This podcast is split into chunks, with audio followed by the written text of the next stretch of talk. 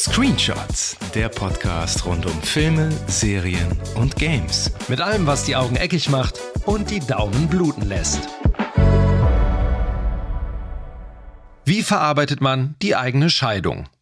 Indem man einen unfassbar düsteren Film auf die Leinwand bringt, bei dem freiliegende Affenhirne, rausgerissene Herzen und Verbrennen bei lebendigem Leibe nur die Spitze des Eskalationseisbergs sind. Jawohl, der Tempel des Todes geizt nicht mit kreativen Entleibungsmethoden und galt lange Zeit als das schwarze Schaf der Indiana Jones-Reihe. Aber ist das heimliche Indie-Prequel wirklich der Schwachpunkt der Ursprungstrilogie? Oder haben wir es hier vielmehr mit einer brillant inszenierten Achterbahnfahrt zu tun, die von einem Höhepunkt zum nächsten jagt? Und wer genau hat jetzt eigentlich Shiva verraten? Wir steigen in die Kritikerlore und tauchen ein in die cinematischen Untiefen des Temple of Doom. Ich bin Philly Scott. Oh Nom Shiva, oh Nom Shiva. Und ich bin Lukas. Meine Daily Routine, erstmal Shiva huldigen. Klar. So, und wie bei jeder Retrospektive haue ich auch erstmal für euch wieder ein paar Fakten zum Film raus, bevor wir hier wieder in die Vollen gehen. Und beim Tempel des Todes hat natürlich auch wieder Steven Spielberg Regie geführt. Das Drehbuch, das stammt von Willard Hoyk und Gloria Katz, ein, ein Paar. Die haben schon das Drehbuch zu American Graffiti und das Drehbuch zu Howard the Duck äh, geschrieben und auch Regie dort geführt. Hast du den jemals gesehen? Mhm, Klassiker, großartiger Film. Ja? Ich hätte nie gesehen. Äh, langweilig, la langweiliger Film. Okay. Also lohnt eigentlich sich nicht. nur vor allem wegen, wegen der Ententitten bekannt am Anfang des Films. Klar, die Ententitten. Klar, wer kennt sie nicht? Mhm. Ducktits. Und George Lucas hat wie immer die Story entwickelt. Kamera hat auch wie bei Teil 1 und Teil 3 Douglas Slocombe geführt. Das Budget, das war bei 28 Millionen US-Dollar.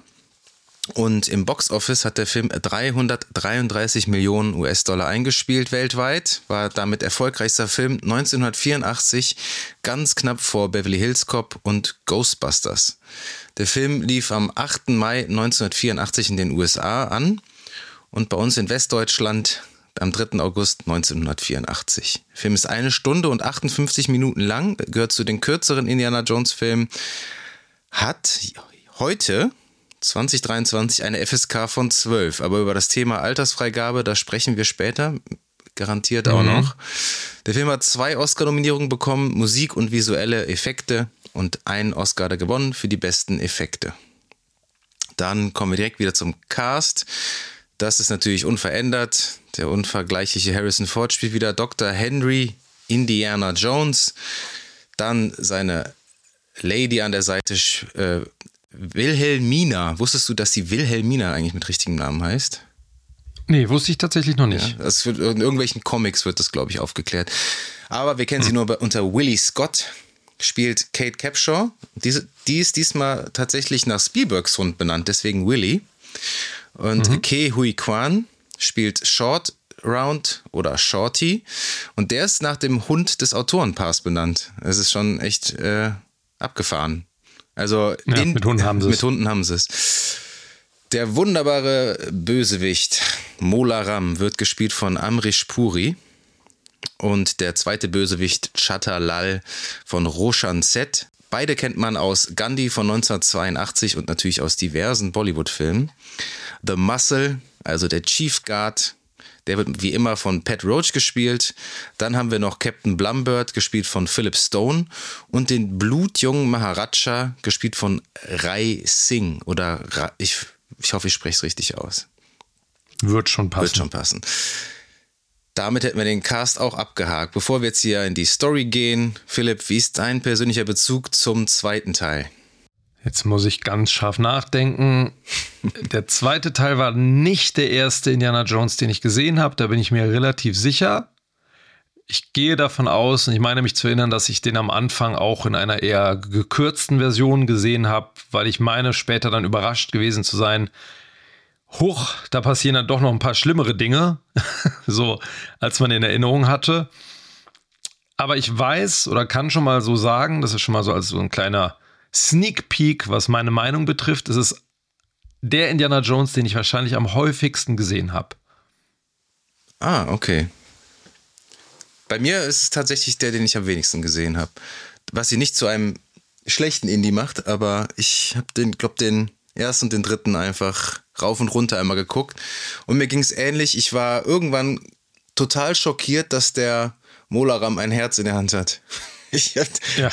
nie gesehen. Der ist bei mir in, bei Sat 1 ist der immer, äh, hat der Om Nom Shiva, Om Nom Shiva gesagt und dann Cut und dann ging er schon runter in diese Lava-Hölle und mhm. das war das war es. Also also generell ja super viel rausgeschnitten, auch äh, wie, wie Short, äh, Shorty da ausgepeitscht wird und all sowas, ne? Also, Vorher noch nie gesehen. Aber ich mag den, ich habe den immer mehr ins Herz geschlossen, je älter ich wurde und man, ich konnte den immer mehr, ja, so um, umarmen irgendwie, wenn es das richtige mhm. Wort ist. Aber mir ging es ähnlich wie vielen, dass er da so ein bisschen das ungeliebte Kind war, weil er hat natürlich keine Nazis gehabt, war so sehr exotisch und äh, deswegen stand er bei mir immer hinten an irgendwie. Auch mhm. weil mich ja früher dieses Kreischen von Willie Scott, das ging mir so unfassbar auf den Sack. Mittlerweile ja. nehme ich das irgendwie wohlwollend an. Als Hintergrund kreischen. Ja, genau. Hm. Die Story, das, ich, ich kann den ja mal kurz zusammenfassen. Willst du den komplett zusammenfassen? Ja, ich, also einfach mal so die, Grund, die Grundstory. Ähm, okay. Und zwar geht es eigentlich darum, dass Indiana Jones durch einen Zufall in Indien landet und dort von Dorfbewohnern beauftragt wird, einen magischen Stein zurückzuholen, der von einem geheimen Kult in den Katakomben eines alten Palastes ja, gestohlen wurde. Und zudem wurden auch die Kinder des Dorfs entführt um nach weiteren Steinen, nach weiteren magischen Steinen zu suchen. Und Indiana Jones entschließt sich, der ganzen Sache auf den Grund zu gehen. Und eigentlich ist das schon die gesamte Handlung des Films. Das war aber jetzt extrem kondensiert, ne? ja, aber es ist tatsächlich vorgetragen, du. Nein, aber es ist nein, es ist ähm, tatsächlich so, dass im Gegensatz zu Raiders of the Lost Ark und The Last Crusade, wo wir noch drüber sprechen werden, die Handlung ja sehr sehr knapp und kondensiert ist. Es findet alles an einem Ort statt oder mehr oder weniger an einem Ort statt. Und, ja, du hast halt kaum Reisen auch, ne? Genau, es gibt eine einzige Reise, die ja so ungefähr so durch Zufall passiert am Anfang, so forciert durch den Einstieg des Films. Ja. Und danach bewegen die sich im Palast, unterm Palast und am Ende ganz kurz draußen, außerhalb. Überm Palast. Und es ist ja, quasi, und es ist ähm, ein, ein wirklich ein starker Wechsel von Raiders mit den ganzen Locations, die sehr unterschiedlich sind, sehr exotisch, dorthin zum, zum Temple of Doom. Was wahrscheinlich auch einer der Gründe ist, weswegen, und man muss jetzt dazu sagen, das ist ja, man sagt immer so, das ist so der, der Rausreißer aus der Reihe und das schwarze Schaf, aber das war ja damals erst der zweite Teil letztendlich. Es gab ja noch gar keine Formel eigentlich. So, ne, also wo man sagen würde, das ist Indiana Jones. Ja, so zumindest so was so das, was so die Darstellerriege oder die Charaktere anging, gibt es da schon eigentlich so. Du hast immer den Oberbösewicht, dann hast du mhm. den, ja, den, den Henchman oder den, den Second in Command und dann hast du so den, ja, The Muscle. Ja. Also du hast ja auch äh, drei Bösewichter, wobei ich den, wie heißt er nochmal? Hier, Dietrich aus dem ersten Teil. Wobei, ja. wobei der auch irgendwie so sehr blutleer daherkommt. Ja, ja, ja. Und du hast halt hier, ich glaube, das muss man fast spoilern, irgendwie einen der geilsten Bösewichte der Filmgeschichte irgendwie. Ich feiere den hart, den Bolaram. Ist ein guter Mann. Aber das, das ja, so ein bisschen die, die Formel hat, ähm, hat er zerschossen, das stimmt. Ne?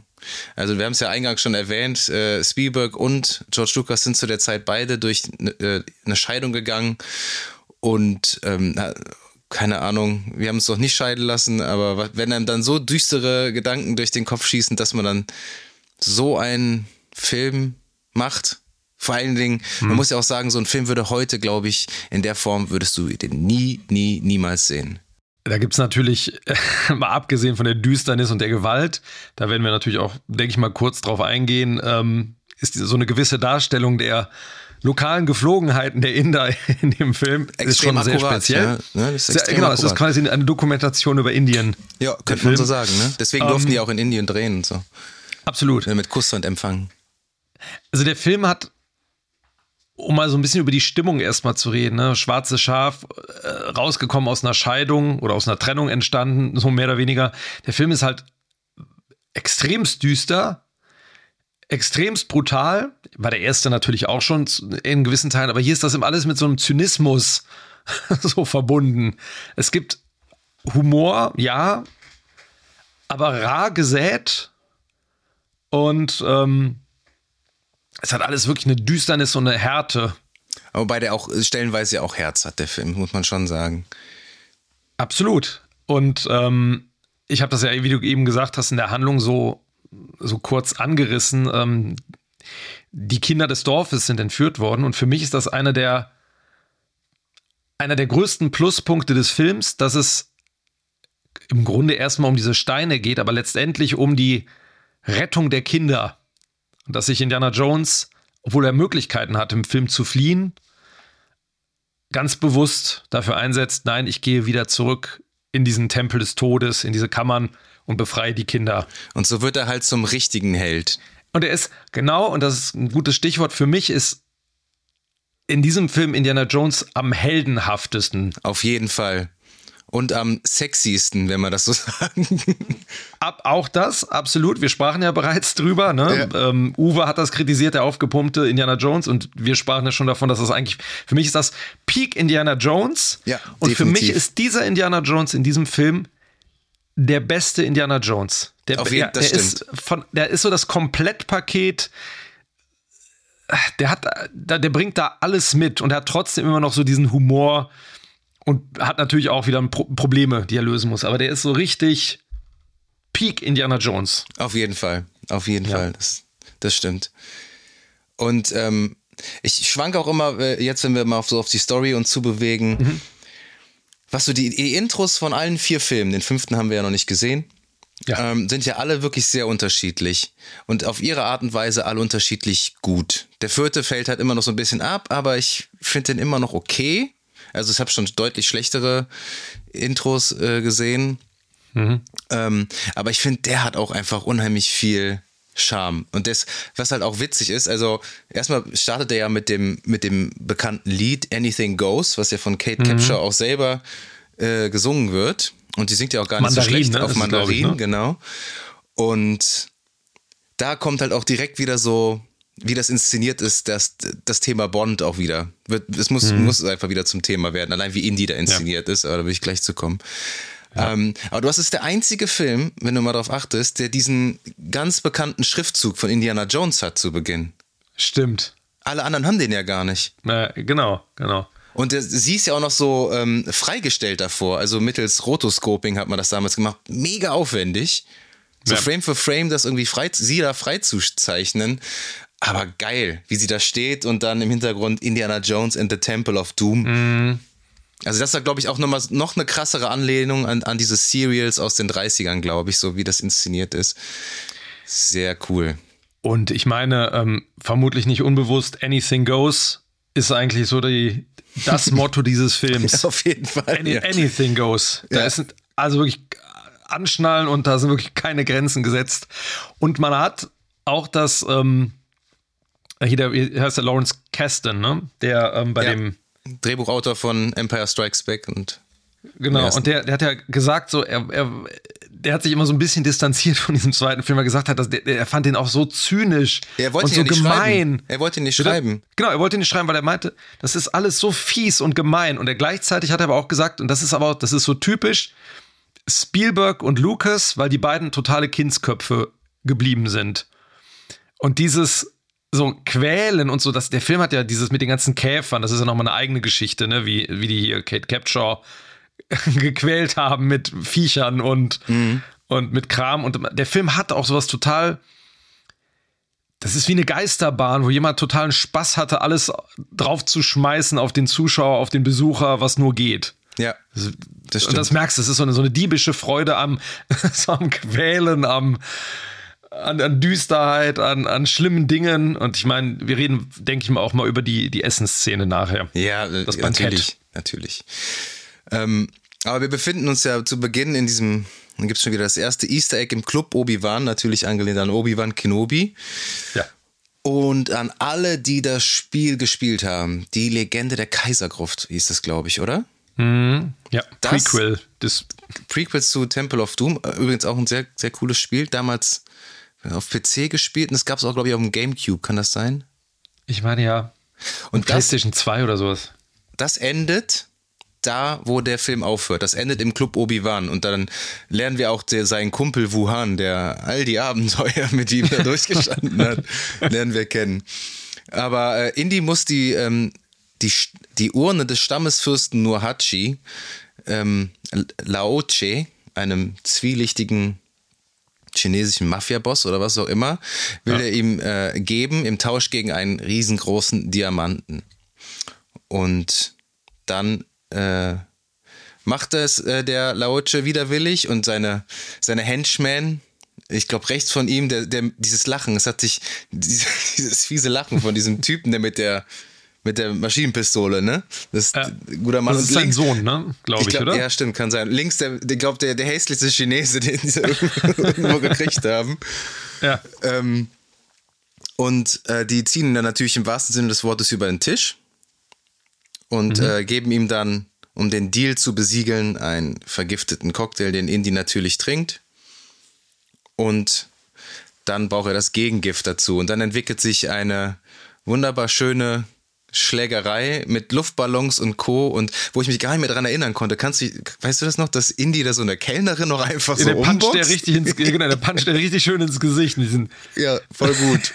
ja, Mega so im, gut. im, im Fieberwahn. Ja, genau. Und dann, dann landet da ja Eis auf dem Boden und diese äh, Ampulle mit dem Gegengift sieht genauso aus und das ist, es, es, es steigert sich so schön, ne? Das ist so eine, so eine, die, die ist halt auch ein bisschen humorvoll, die Szene gleichzeitig, ne? Ja. Wo die dann da rumkrauchen und so. Aber ich musste auch direkt, wo du jetzt gesagt hast, dieses Lachende, diese, das Gift, das sie gerade getrunken haben, Dr. Jones. So, dieses, ja. oder wie die da, diese Nahaufnahmen von diesen Gesichtern, ne? Und dieser urhässliche Typ da, der dann seinen Kompagnon erschießt ja, mit dem er so viele Abenteuer Ja. äh, den Wuhan erschießt.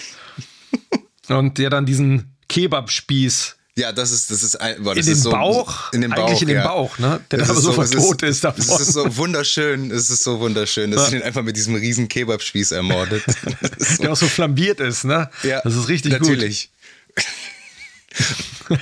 Das ist gut. Ja, wirklich ja, schön. diese, diese ganze Szene, auch dieser Ideenreichtum, wie er sich dann hinter dem Gong versteckt, dann schießen die mit Maschinenpistolen auf ihn. Ach, und ähm, nicht zu vergessen, äh, sein Outfit, ne? So eine Anlehnung an Bond und Humphrey Bogart. ja, aber in so Casablanca. Kanne, ne?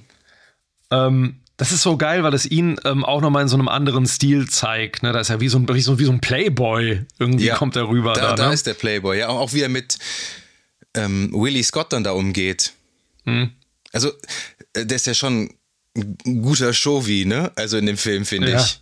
Aber ich find, was halt auch super ist, dass er sie an sich ranzieht und dann mit dem Messer quasi als Geisel nimmt. Ne? Ja, genau. äh, und dann so, ja, behalt sie, ne? Ich, da hole ich mir eine andere, so ungefähr. Ne? Ja, ja, genau. Es ist ja die Laoche. Geliebte von Laoche, genau. Genau, genau.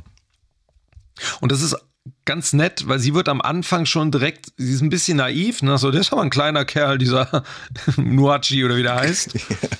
ähm, und sie wird, man sieht direkt so ein bisschen ihre Naivität und ist schon ge- geldgeil. Die ist schon so ein Golddigger. Auf Ne, jeden die, Fall, die ja. geht ja total steil. Ich meine, sonst würde die sich vermutlich auch nicht mit dem Lao Che abgeben, der ganz offensichtlich kriminell ist. Und äh, sie sucht dann nach dem Diamanten in dem ganzen Chaos.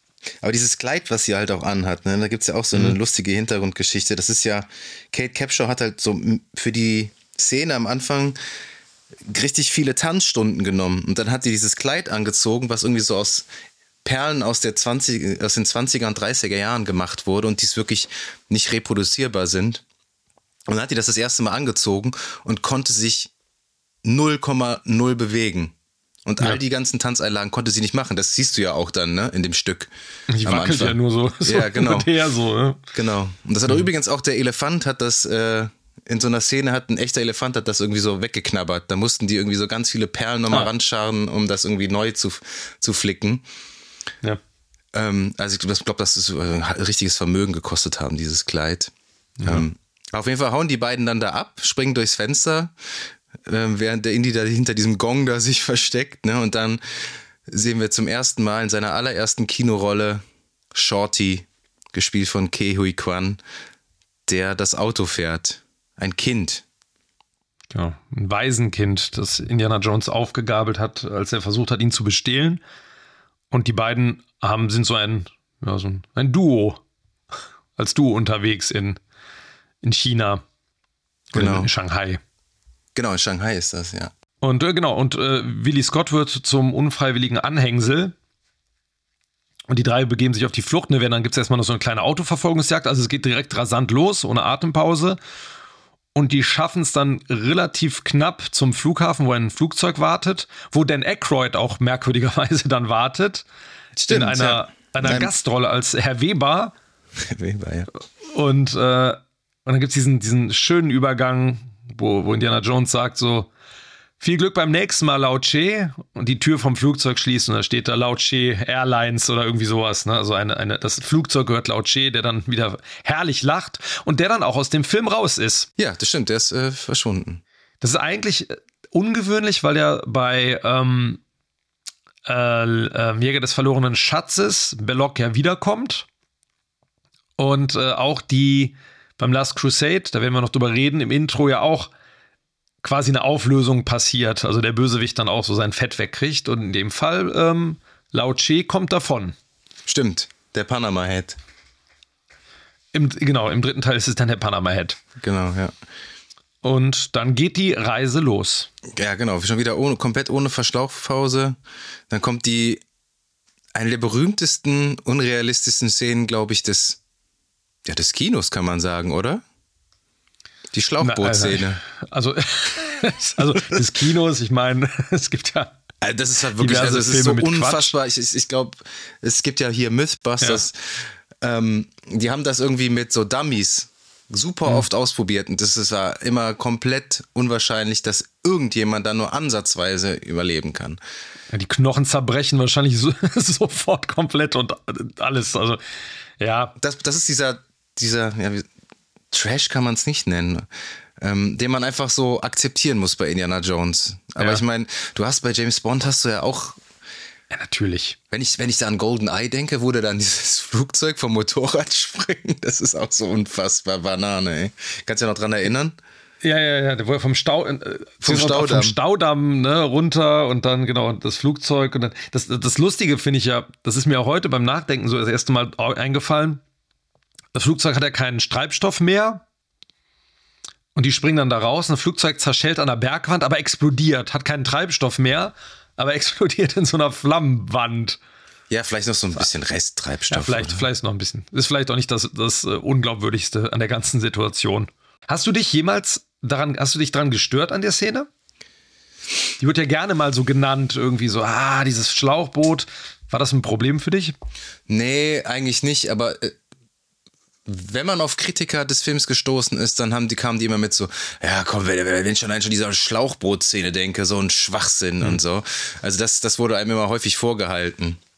Ich Ja. weiß auch, mein, mein Vater, der, äh, der war, ähm, ja, ist der Fan der Filme, weiß ich nicht, kann ich nicht so ganz sagen. Er findet die, glaube ich, ganz gut, aber der hat immer, wenn die Schlauchbootszene kam oder so, er immer so, oh, so ein Schwachsinn. Der hat sich immer richtig darüber aufgeregt, was, wie un, unfassbar unrealistisch das ist. Das ist nicht die Archäologie, wie ich sie kenne. Genau. Das nennst du Archäologie. Mhm, Ja. Genau. Aber trotzdem immer noch gut inszeniert, weil auch diese kleinen Dummies, die da drin sitzen, Mhm. ähm, auch mit diesem, mit der Musik von John Williams, wie dieses Schlauchboot dann da so runtertaumelt, das ist schon wirklich ohne Atempause und immer noch äh, äh, gut gealtert, finde ich tatsächlich. Bis auf diese, bis sie dann da runterrutschen, da siehst du klar, die stehen, äh, waren irgendwie im Studio vor, vor Bluescreen dann wahrscheinlich. Ja, ja. Aber das sieht immer noch gut aus. 40 Jahre her. Es kriegt dann natürlich auch nochmal so ein. Also es reicht natürlich nicht, dass die da rausfallen und dann da runterfahren und Bäumen und äh, Steinen ausweichen, dann fallen die ja nochmal eine Etage tiefer, sozusagen vom, vom Berg runter in den Fluss. Ähm, was ähnliches wird uns dann ja auch im vierten Teil begegnen. Ja, das wollte ich gerade ansprechen, weil das ist mir Ja. noch negativer aufgefallen als hier. weil aber da das ist einfach nur mal- Banane. Im Detail drüber reden, warum das eventuell sogar noch schlimmer ist, als das, was wir hier im äh, Temple of Doom sehen mit dem Schlauchboot. Spoiler, es ist schlimmer. Ähm, aber dann kommen wir, dann treffen wir auf, ähm, dann fragt er, glaube ich, hier, Willy, wo sind wir denn? Und dann sieht man nur die Füße von diesem Dorfältesten und indirekt Indien. Alles klar. Und wir lernen den Dorfältesten kennen. Und das sind ja alles, was ich rausgefunden habe, die, die, das soll ja in Indien spielen. Bekanntermaßen mhm. durften die aus, aus äh, verständlichen Gründen nicht in Indien drehen, haben alles in Sri Lanka gedreht. Und die sprechen halt auch äh, Singalesi da. Also das ist halt, die sprechen ja. noch nicht mal Indisch oder Hindu, ich weiß nicht genau, wie man es nennt. Ähm, da muss man aber sowieso sagen, was Temple of Doom be betrifft, natürlich auch so ein bisschen die anderen Filme. Aber Temple of Doom ist einer von den Indie-Filmen, der sich also der ein komplettes Durcheinander ist, was Kulturen angeht. Also dieser Thuggy-Kult, diese Bösewichte, auf die wir später treffen werden, die benutzen ja Voodoo, was eigentlich so in der indischen Kultur nicht so, so wirklich verbreitet ist, was ja eher so afrikanischer Kult ist. Dann, ich glaube, Short Round spricht irgendwie ein, ein Dialekt, also er spricht keine Shanghaier oder kein, also einen, einen anderen Dialekt, den er eigentlich da gar nicht sprechen würde das geht alles sehr durcheinander. Da, also was so die, die ganzen Geflogenheiten, Kulturen, Sprachen angeht, das ist, All over es ist place. keine Dokumentation, ja, es ist ein völliges Durcheinander. Das stimmt. Aber das macht den Film ja auch irgendwie so charmant. Wenn das sein, das war damals so mein, mein Geschichtsunterricht in Indisch so. Ja. Wenn, wenn, du das das erste Mal guckst und hast halt keine Ahnung, dann glaubst du das halt auch. Also so als, als, als, als kleiner Junge, ne? Sag ich mal. Aber es ist ja auch ein bisschen so, dass man einfach, also man nimmt ja klar, da wird gesagt, wir sind in Indien, aber letztendlich ist es egal, weil für den Zuschauer oder für, für uns ist es doch eigentlich so, die sind jetzt an einem exotischen Ort, wo der ist es eigentlich egal. Und da gibt es bestimmte Regeln und bestimmte Geflogenheiten und bestimmte Sachen. Und ähm, das ist ja im Grunde ein, ein Fantasie-Indien letztendlich. Und ob es realistisch ist in dem Moment, ist ja so, ist eigentlich egal. Auf jeden Fall, das stimmt, ja. ja.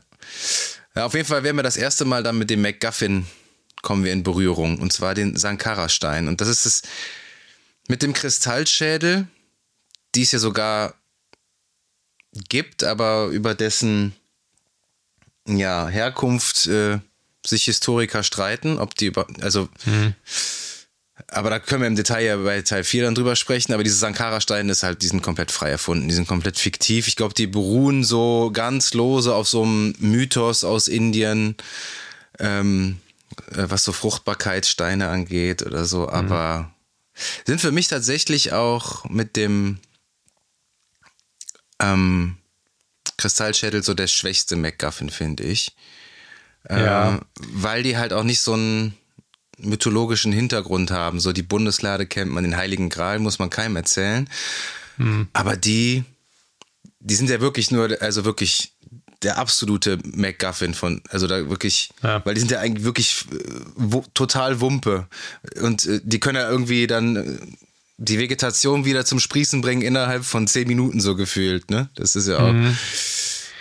Ja, und die sind vor allem auch, also sie sind ja einerseits Fruchtbarkeitsunterstützer, aber dienen ja wohl auch als eine Art Waffe. Also ne, können auch in den falschen Händen sind die halt auch eine Gefahr aber es ist im Film nie ganz klar, was deren Fähigkeiten sind. Die leuchten, wenn sie zusammenstehen und je mehr man hat, desto mehr Macht. Aber, und das ist, wenn wir vielleicht am Ende nochmal drüber sprechen, ja. was genau deren Reichtum Kraft und Macht. Ist, deren, ja, Reichtum und Macht, Macht ja. wurden wohl mal von Shiva irgendwann überreicht an Sankara. Ja, ja. was der damit gemacht hat. Der hat damit wohl irgendwie Leute irgendwie überzeugt. Oder Shiva so. verraten. Wer weiß. Oder Shiva verraten. Äh, und Kali, also auch diese Götter und Göttinnen, die sind, die sind in dem Film, das ist ja ein Konvolut aus Aber Kali und äh, Shiva gibt's ja. Ja, aber ich glaube, so dieses, dieses Zuordnen, wer gut und böse ist, das ist so, äh, also im Film ist ja Kali so eine Todesgöttin, aber ich glaube, die ist auch Fruchtbarkeitsgöttin oder Göttin des Lebens. Ich bin, also Kalima, ja. Kalima, Shakti. Also diese, aber wie gesagt, diese Steine sind, ähm, die sind eigentlich nur so ein Katalysator, um Indie auf die Reise zu schicken. Und wie, wie ich eben schon meinte, dass die Kinder wurden entführt. Die Kinder sind eigentlich das, worum es geht.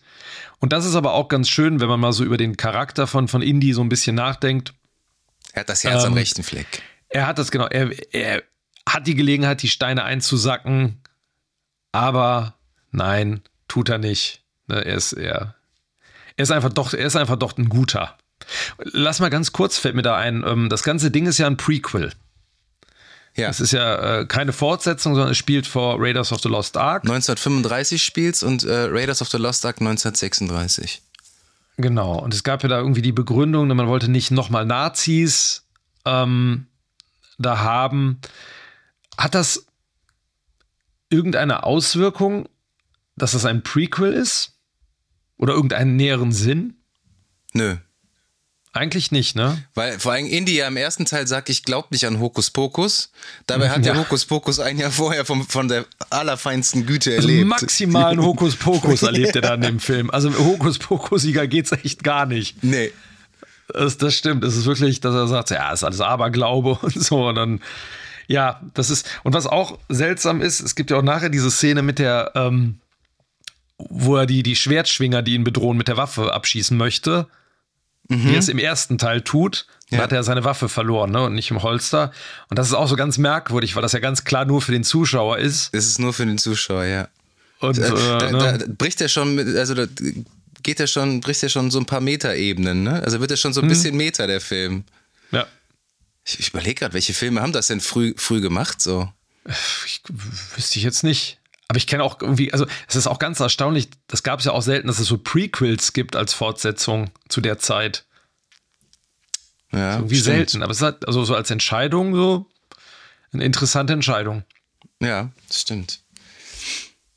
Ja, auf jeden Fall kommen, werden wir dann zu den, ähm, bekommen die dann die Elefanten von den, von den, ja, Dorf gespendet und noch so ein paar Jups, die da, die die mit zum Palast von, ja, die so heißen die-.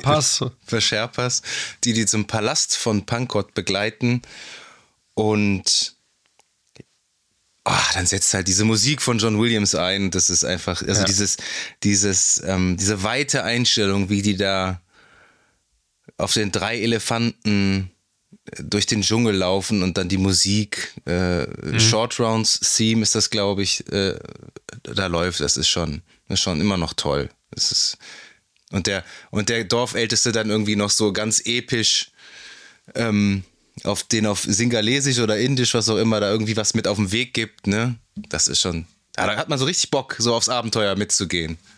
Ja, den hatten sie ja, ne, der, der sprach ja auch gar kein Englisch, ne? Da hat der Spielberg ihm quasi, quasi so phonetisch alle Silben so vorgesagt. Deswegen pausiert er ja immer Ja, so. genau, genau. Das ist total Banane. Ne? Und da musste der, der Michael Kahn, der den Film geschnitten hat, dann immer irgendwie den Spielberg dann da rausschneiden im Hintergrund. Weil Ja. er ihm jeden Satz davor sagen musste. Das merkt man auch, wenn man es weiß. Ja, aber das, das gibt ihm gleichzeitig irgendwie so, so ein Gefühl, Ja. so dieses So. Nachdenkens und Aber so Schwere. Ne? Wenn man, aber klar, wenn man es weiß, wenn man es mal gelesen hat, dann so, ja klar, dann fällt es irgendwie auf. Ich muss aber sagen, also einmal zwei Sachen, wo du jetzt schon über Musik sprichst. Ähm, das ist immer so schwer zu sagen, welcher Soundtrack ist so auf Platz 1. Ähm, aber Temple of Doom ist auf jeden Fall so ein Spitzenreiter bei mir auf den, den ersten Platz bei den Indiana Jones ähm, Themen äh, oder Scores, weil der hat, du hast ja eben schon drüber gesprochen, dieses hier Slalom on Mount Humol oder Humol, wie auch immer der ausgesprochen wird. Ja. Oder dieses Death Trap, wo die sp äh, später ähm, dieses dun, dun, dun, dun, dun, dun, wenn dieser, Ja. die Decke runterkommt. Und du hast Fast Streets of Shanghai vergessen. Das ist, Ja, was so vermischt ist mit dem Short Round Thema auch ein bisschen. ja. Und natürlich hier Slave Children's Crusade, wo, wo die, das ja am Anfang immer schon so ein bisschen schon im Tempelthema. Also, dass dieser Soundtrack, der hat so eine, da ist diese Härte mit drin, aber auch so diese Abenteuerlust. Also gerade bei diesem Short Round Theme, ne, was dann diese auch so ein bisschen asiatische Klänge mit drin hat, der ist schon ziemlich fett, der Soundtrack, muss ich sagen. Das ist echt ein, einer der besten, meiner Meinung nach. Ja, auch wie du schon gesagt hast, einer der abenteuerlichsten. Ne? Also das, Ja. die, ich würde sagen, Teil 1 und Teil 3, auch Teil 4 haben eher sowas Mystisches, sowas, ähm, ja, mystisch einfach, ne? Also so, Ja. so, aber der ist halt wirklich am verspieltesten, aber hat halt auch so viele tolle Melodien und äh, seitdem ich dich ja kenne, ne, summst du ja immer irgendwie so alle paar, Ta alle paar Jubeljahre mal hier die Slave Children Crusade. Ja, Crusade, ja, genau. Aber es ist halt auch einfach sehr, sehr geil. Aber wir können ja später auch nochmal über ein paar einzelne Stücke Mhm. sprechen. Ähm, Ich würde ganz kurz, wo du hast ja jetzt schon mal davon gesprochen, wie die, dass die auf den Elefanten dann unterwegs sind. Für mich ist das der Moment, wo der Film einen ersten Hänger hat. Der Moment, wo die das Dorf verlassen, so die Exposition ist beendet, bis zum Palast, hat für mich so einen leichten Hänger. Da, da sind diese, da haben wir diese Szenen, wo hier Willie Scott, dann geht die Kreischorgie ja auch los. Und ähm, da passiert nicht besonders viel in, dem, in diesen Momenten. Das ist nichts, was irgendwie die Handlung voranbringt oder die Charaktere so richtig, außer dass halt viel gekreischt wird. Nö, die Charaktere werden da wirklich nicht äh, weiter vorangebracht. Du hast halt, das ist so einer der humoristischen, humoristischsten mhm. Teile des Films auf jeden Fall. Ja. Und das ist wahrscheinlich auch der Teil, äh, der Teil des Films, wo viele gesagt haben, boah, die Willie Scott, die geht mir einfach nur auf den Sack. Weil da, ja. wenn dann, äh, wenn die da kurz Rast machen nachts und äh, Shorty mit Indie Poker spielt. Mhm. You cheat, Dr. Jones, you cheat.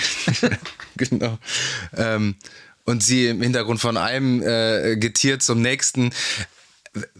Ich fand es jetzt beim, beim letztmaligen Gucken eigentlich auch wieder, also mir jetzt gefallen. Also, weil man es auch doch vielleicht schon kennt. Ich, man muss sich ja, ich, es ist unheimlich schwierig, sich in jemanden hineinzuversetzen, der den Film das erste Mal guckt. Also, mhm. ich beneide die Menschen, aber ähm, ja. ich glaube auch wahrscheinlich, wenn du den das erste Mal guckst, denkst du auch so, oh ja, hm, reicht jetzt aber, ne? Also, ja. ähm, auf, auf der anderen Seite wird halt so die Beziehung zwischen Indie und Shorty so ein bisschen, bisschen ja. intensiviert. Man merkt so, die sind halt wirklich, er, er ist ja schon so eine Vaterfigur für ihn. So beim hm. Pokern, also er, er maßregelt den ja auch dann so ein bisschen, weil er, weil er Shorty natürlich cheatet und sein, dieses, mhm. das, die Karte da in seinem Ärmel versteckt hat. Insofern, ja. Und du hast halt auch wieder Szenen drin, die früher auf Sat 1 immer alle rausgeschnitten waren. Ne? Also wie, wenn die, wenn die da so schon so, so die, was sind das so? Ähm, also Statuen oder so mhm mit so Opferbeigaben. Da hängen ja so, sind ja so abgehackte Finger und so dran. Und ja. auch, Ach, das war auch rausgeschnitten? Ich kann mir ja, ja, das hast du auch nie gesehen. Okay. Und auf dem Weg zum Palast von Pankort. Und dann kommen ja diese, diese Scharen an Fledermäusen. Hm, das sind ja echte Fledermäuse gewesen. Das muss man sehen. Wow, die waren halt zufällig da. Ja. Dann haben die die halt einfach so mitten in den Film eingebaut. Allein die Vorstellung, die sind ja wirklich irgendwie eine Spannbreite irgendwie von 1 Meter, 1,50 Meter. 50. Das ist schon hart. Das ist ich meine, der Film ist ja sowieso der Film der Viecher, ne? Das ist ja in keinem anderen Indiana Jones werden so, wird so viel ekliges Zeug aufgefahren und Tiere und äh, Gewürm und Gekröse wie in diesem Film. Da haben sie wirklich alle, alle Register gezogen. Was würdest du tatsächlich am, am fiesesten finden? Schlangen? Ich, die Ameisen braucht man, glaube ich, gar nicht erwähnen aus dem vierten Teil. Sind einfach sind das CGI. Die waren ja nicht echt. Ja. Schlangen, Käfer oder Ratten? Ich finde, also was ich ja gut, Ratten in, in, freier Wildbahn ist natürlich krankheitsmäßig so eine Sache, aber ich finde im, im Temple of Doom dieses Ding, wo die die Hand da reinstecken muss, ne, in die, um die Falle wieder zu lösen, damit die Decke wieder hochgeht. Das sind ja diese ultra fetten Tausendfüßler, die dann bei ihr dann hinten so in die Haare reingehen. Das immer aussieht wie eine Puppe, die Einstellung, ne? Ja, aber das, aber dieses, die Viecher da drin, das sind auch so wie so riesige Ohrenpitcher und so. Ja, also, so, so ähm, laufen, äh, wie heißen die?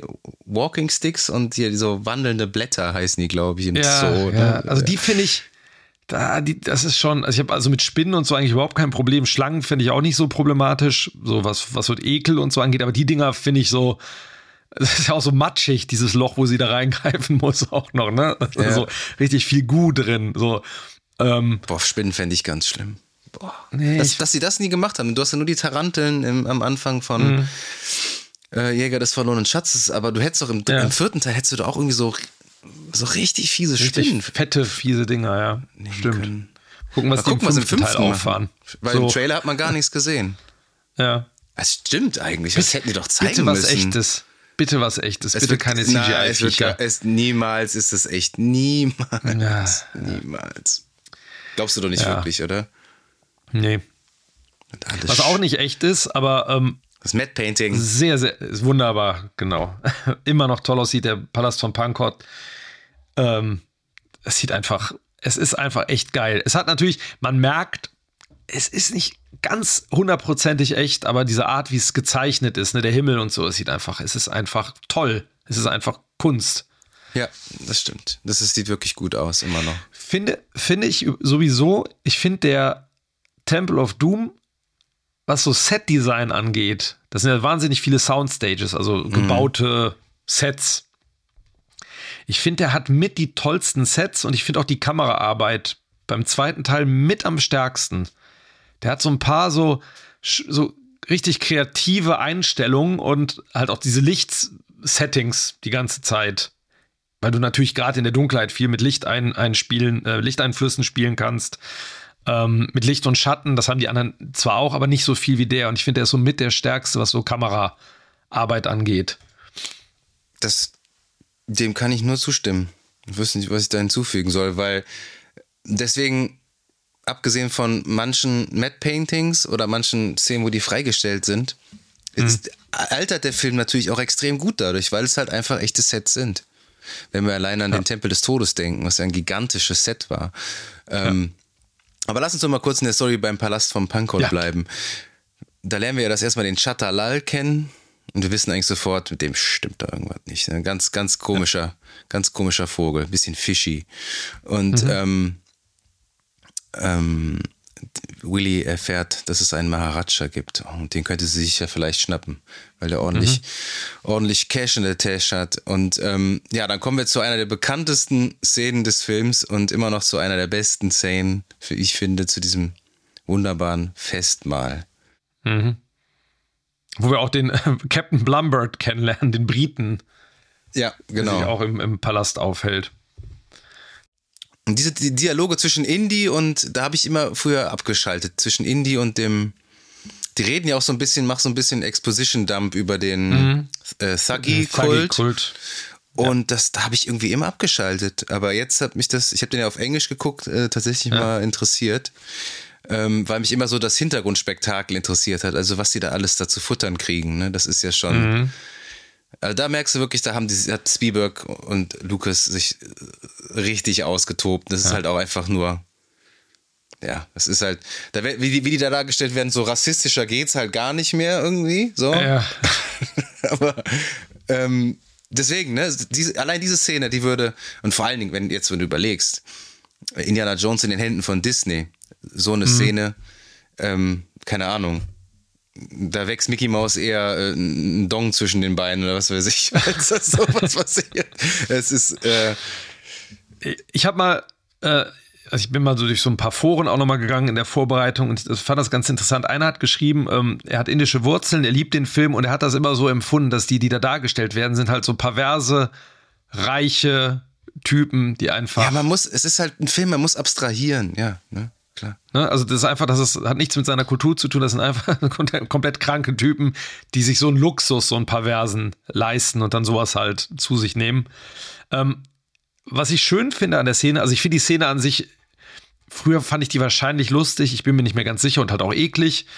Ähm, aber das Schöne ist, was du gerade gesagt hast, da passiert dieser, dieser Irrsinn, ne? Und es ist ja auch so ein bisschen Overacting dann von Kate Capshaw, ne? wie die dann die Augen verdreht, dann kippt die nach hinten um und dem Shorty fällt irgendwie der Kaugummi aus dem Mund oder was auch immer, ne? Vor, ja, vor Ekel. Titsch dann irgendwie so aber aufmacht. Genau, aber der, der Kontrast ist cool, weil der, der Blumbird und äh, der Chatalal und äh, Indiana Jones, das geht denen ja so am Arsch vorbei, ne? Ich meine, der Blumbird, der schiebt mal so irgendwie so einen, so ein Vieh, so eine Schlange oder ein Aal ja, so oder was, das ist so zur Seite, ne? so, ja. Aber die, für die ist das Kindergarten. Das interessiert die gar nicht. Das ist ganz schön. So wie die, wie seriös das auf der einen Seite ist, dieses Gespräch, wie absurd der ganze andere Krempel da stattfindet. Ja, aber was du eben auch nochmal gesagt hast, äh, über, fand ich ganz interessant, über den Foreneintrag, den du da gelesen hast, natürlich spiegelt das nicht ja. die Meinung von allen Indern wieder. Aber man ja. muss die Kirche halt auch einfach mal im Dorf lassen. Was meinst du, wie wir Deutschen immer in Filmen dargestellt werden? Also das ist halt, man muss da einfach, ja, aber man muss da einfach mal drüber ja. stehen. Mein Gott, also so ein bisschen Spaß haben darf man doch noch, oder? Also, also ja, natürlich. Ich meine, die essen da also, Augensuppe, Schlange à la Surprise, äh, Schaben und natürlich das, das legendäre Affenhirn auf Eis. Und man hat einfach nur. Ja. Und als Kind wusste ich schon, okay, das ist Spaghetti-Eis oder was weiß ich, das ist Erdbeereis, ja. was er da isst. Also, es ist doch. Meine Fresse, ey. Das finde ich, das, ist, das, das geht halt so ja. aktuellen Filmen auch so abhanden, dass du eben so eine ich, man, man, muss auch mal über die Kirche im Dorf lassen. Ich finde es einfach, ich finde das einfach immer noch super lustig. Auch wieder, wie der, wie der eine, der, der, der halt irgendwie auch diese Schaben dann da irgendwie so so, mhm. so, so leer schlürft. Der, dann so, der Dicke da immer so, ah, ah, der, der, hat auch noch so fiese so Schmiere am Mund die ganze Zeit. Ja, genau. Und dann so in, in die Kamera, äh, Kamera rülpst, ist doch super. Wunderbar. Ja. Fehlt nur, dass er irgendwie so, ein, so richtig hart abschurzt oder so. Das, würde, auch, würde auch passen. Keine Ahnung. Ja. Und wir lernen natürlich auch den Maharaja kennen, ne? Das, das, wie alt soll er sein? Zwölf oder was? Ja, kleiner, kleiner Junge auf jeden kleiner Fall. Kleiner Junge, der unter, unter dem Schla äh, Schlaf der Kali, der Kali steht, dem schwarzen Schlaf. Apropos, äh, hier, also hier, Molaram und Chatalal, ich glaube, die stehen nicht unter diesem Schlaf, ne? Die sind, machen das ganz bewusst. Ja, es sagen. gibt, ähm, das ist jetzt natürlich ein, ein Riesensprung. Okay. Ähm, aber dann, dann, lass es vielleicht nach ja, hinten verlagern. Behalt's mal beim Hinterkopf, ähm, ja. diese Thematik. Ähm, jedenfalls gibt es dann dieses Essen und Indy spricht an, ne, dass dieses Dorf, dass die Kinder vermisst sind, dass die Steine geklaut wurden und Shatalal tut das halt so ab und der ähm, Maharaja, der, der sagt dann so, ne, ja, das gab's mal, aber die haben wir alle vertrieben. Der Thuggy-Kult, den es auch tatsächlich gab. Thuggy-Kult, genau. Dieser Kult, den gibt's nicht mehr. Alles tippitoppi bei uns im Palast. Ähm, und danach kommt eine Szene, die ich ja sehr mag. Die fand ich früher, als ich jung war, doof. Die fand ich als, ja, die fand ich, als ich jung war, doof und die finde ich heute immer noch. Echt? Ja, die finde ich auch ein bisschen. Komischerweise, ich, die ist irgendwie, die ist so gewachsen bei mir. A, erstens sind das die leckersten, das leckerste Obst, das es je in einem Film gab. Wie der den Apfel beißt, meinst du? Dieser Apfel, ja, und dieses, überhaupt diese Trauben und was da drauf liegt. Und dann gibt's ja, ist dann ist es so eine, wie so eine Screwball-Komödie, so eine, so eine Szene zwischen Indy und Willy, die dann anbandeln. Äh, aber nicht, keiner will so den ersten Schritt machen und dann geht der eine in sein Zimmer, sie geht in ihr Zimmer. Ähm, und er wird dann ja wird von einem Attentäter angegriffen. Auch eine Szene, die man dann im Fernsehen nie richtig gesehen hat. Ist auch schön, wie der sich einfach dann wieder aufgehangen wird im ja, Ventilator. schönen Geräusch. so, ne? Aber da habe ich auch immer gefragt, der, der, die boxen sich da ultra laut und im Hintergrund äh, schläft Shorty da und kriegt ja. da nichts von mit. Der wird so kurz am Ende, ne, wird er dann irgendwie wach. Ja, genau. Und ähm, genau, der kann den Attentäter dann überwältigen und fragt sich dann, hm, wo kommt der denn her überhaupt? Aber kurz, kurz, kurzer Einschub noch. Das ist die Szene, wo sich Harrison Ford am Set ähm, diese krass, äh, krasse Rückenverletzung zugezogen hat. Ja. Und der musste ja dann mehrere Wochen musste der aussetzen am, am Set. Der ist ja dann zurück in die äh, USA geflogen und musste sich da, hat sich da von so einem Spezialisten behandeln lassen. Und dann wurde er ja ähm, von seinem Stunt-Double, dem Vic Armstrong, der ihm halt mhm. extrem ähnlich sah und auch dieselbe Statur hatte, dann ähm, vor allem, glaube in diesen ganzen Szenen in der Mine da dann mhm. äh, gedreht. So von hinten immer von hinten irgendwie alles so. was gegen. Ja. Und äh, für die Close-ups später haben sie dann Harrison Ford, äh, als er wieder fit war, äh, zurückgeholt und haben das dann abgedreht. Aber du musst dir das mal überlegen, du drehst diesen mega aufwendigen Film und dann ist der, mhm. der Star des Films so vier Wochen nicht da. Das ist schon krass. Der hatte doch dann auch irgendwie ein Bett am Set, hatte ich mal gelesen, ne? dass der dann irgendwie. Ja, ja, dann haben die äh, gesagt, so, ey, zwischen Takes immer sich hinlegen konnte. Ja, dann haben gesagt, ey, du musst, geh zum Arzt, ähm, das geht so nicht weiter, ne? Mhm. Und dann kommt diese Geheimgangsszene, die du ansprechen wolltest, die du Genau, ne, er fragt sich, wo es herkommt. Das finde ich schon ganz lustig, wo er dann, äh, dann zu ihr kommt und dann an den Brüsten von der Statue ja, da rumfummelt. ich bin hier. So, ah, ja, ich bin auch hier. so, dann, aber wie er dann da so reinschiebt, die so reinschiebt, das ist einfach eine coole Einstellung. Das stimmt, ja. Und ähm, und dann gibt es wieder, das ist auch so ganz schön, diese Szene, wo die dann in den Katakomben sind, an diese Falle kommt, wo Shorty dann aus Versehen eine, also die Deckenfalle auslöst, die runtergeht. Und ähm, ich meine, das Making-of hast du dir wahrscheinlich auch schon öfter mal angeguckt zu dem Film. Mhm. Es ist ja schon ganz niedlich, wie, wie Spielberg dann hinter den Kulissen äh, an der Kate Capshaw rumbaggert. Das, das ist mehr als offensichtlich. Es ist so, ja, wie er dann ne, sie mit den Viechern da neckt und äh, das ist, es ist schon niedlich. so wie er wirklich so dieses Ärgern macht und ah, hier und äh, ja, sie hat ja auch tatsächlich, es gab ja eine Szene, äh, sie sollte halt irgendwie auch noch eine, eine krasse Szene mit einer Schlange haben. Mhm. Ähm, und sie ist dann irgendwie, also war so kurz vorm ohnmächtig werden und dann hat äh, Spielberg ja. gesagt, okay, die Szene schneiden wir raus, machen wir nicht. Und dafür hatte sie sich dann letztlich dann revanchiert, indem sie wirklich diese echte Schlange da im, mhm. im Urwald dann, wo sie denkt, das ist der Rüssel vom Elefant, dann nimmt und dann wegschmeißt. Ja. Äh, wenn du dich erinnerst, ne? Also es ist ja, ja wirklich genau, eine echte genau. Schlange. Das, boah, boah. Da würde ich auch so gucken wie Indy da. Also, ja. ähm, aber die Käfer, da musste sie ja so unter Beruhigungsmittel dann gestellt werden. Ne? Das, da musste genau, sie durch. Genau. Ja. Das ist auch, das ist so das, die Dschungelprüfung äh, der 80er. Genau, genau, stimmt. Aber es ist eine tolle Falle, finde ich. Also die, die dann, dann super, runterkommt. Ja. Die, die, ist, die ist cool. Also auch wie dann der, der Hut von Indy dann so, so platt gedrückt wird, so zwischen den Stacheln. Aber eigentlich denkt man sich auch immer, das müsste eigentlich jetzt schon längst unten sein, aber naja, der Schnitt, ja, das stimmt, das der stimmt. Schnitt sagt einem, nee, jetzt noch nicht. Es ist ja immer so. Und wie gesagt, das ähm, Death Trap-Thema von John Williams ist halt auch einfach ganz, ganz großartig. Vor allem ist das so schön, wie da die Falle ausgelöst wird, äh, wieder hochgeht und dann wieder, wieder runterkommt, das Thema halt wieder losgeht. So. Das stimmt, das ja. Ist schon, das ist sehr, sehr lustig. Also, es ist wirklich lustig. Und dann kommt diese, ich habe dann überlegt, das mit dem Hut, ne? Das ist im ersten Teil auch, ne? Wie er den noch. Ja, es kommt in. Also im ersten Teil hat er das auch, da geht ähm, im Tempel am Anfang, ne? Von ähm, Golden genau, Idol, schnappt er sich auch so in letzter Sekunde. Genau, Im dritten Teil hast da, du das. Im zweiten da, im dritten hast du das nicht. Da kommt der da Hut nur so Hut halt angeflogen. Halt nur, genau. Nach dem Panzer. Und im vierten, boah, werden wir sehen, muss man sich nochmal auffrischen. Nee, aber da gibt es so eine Szene tatsächlich nicht. Höchstens mit äh, am Ende, wo der Hut weggeweht ja. wird. Ja, gut, klar. Das ist nochmal ein ganz, andere, ein ganz anderes Thema. ja, das stimmt. Aber dann kommen wir von dieser äh, glorreichen Falle endlich in den titelgebenden Tempel des Todes und dem größten Set aller Indie-Filme und dem beeindruckendsten Set. Das ist wirklich, ja. wirklich immer noch toll.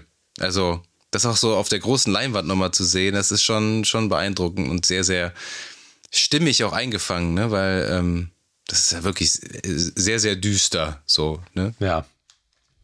Dieses rote Licht, diese, dieses Feuer äh, überall, dann die, die, auch diese ähm, Kali-Statue, wo dann dieses, dieses Kettengebilde dran hängt. Das ist einfach, das ist halt so ein geiles Design. Ja, vor allen Dingen, das, ist, das hat mich auch so ein bisschen an. Äh, hast du Diablo gespielt? Mhm. Also an Diablo 2 so ein bisschen erinnert. Ja, da hast du diesen, ja. da sind ja so Fenster auch dazwischen, also oder so, so, so, so, so, so, ja, so Löcher in den, in den Mauern und dann hängt da ja so, ich glaube, das soll einfach nur, das sollen die gehäuteten Opfer sein, die dann da so hängen. Ja. Das ist so Menschenhaut, die da hängt. Das ist voll okay. fies. Also, das ist schon, ja. das ist schon, also, ich keine Ahnung, wenn du so als 18-jähriger Kind, 18-jähriges Kind mhm. guckst, in den 90ern, ja, schon nicht. Äh, heute. Nicht ohne. Ist, heute ist das Kindergarten. Ne? Ja. Aber ja. Und wir, äh, wir beobachten halt das erste Mal diese die Opfergabe für die Gottheit Kali, eine, die Göttin des Todes aus dem Hinduismus. Wir sehen auch zum ersten Mal den Big Baddy, den Mola Ram, den Hauptbösewicht. Und ähm, wie findest du den? Du hast am Anfang gesagt, einer der besten Bösewichte, ne? Hast du gesagt, glaube ich, am Anfang, ne? Der, mhm.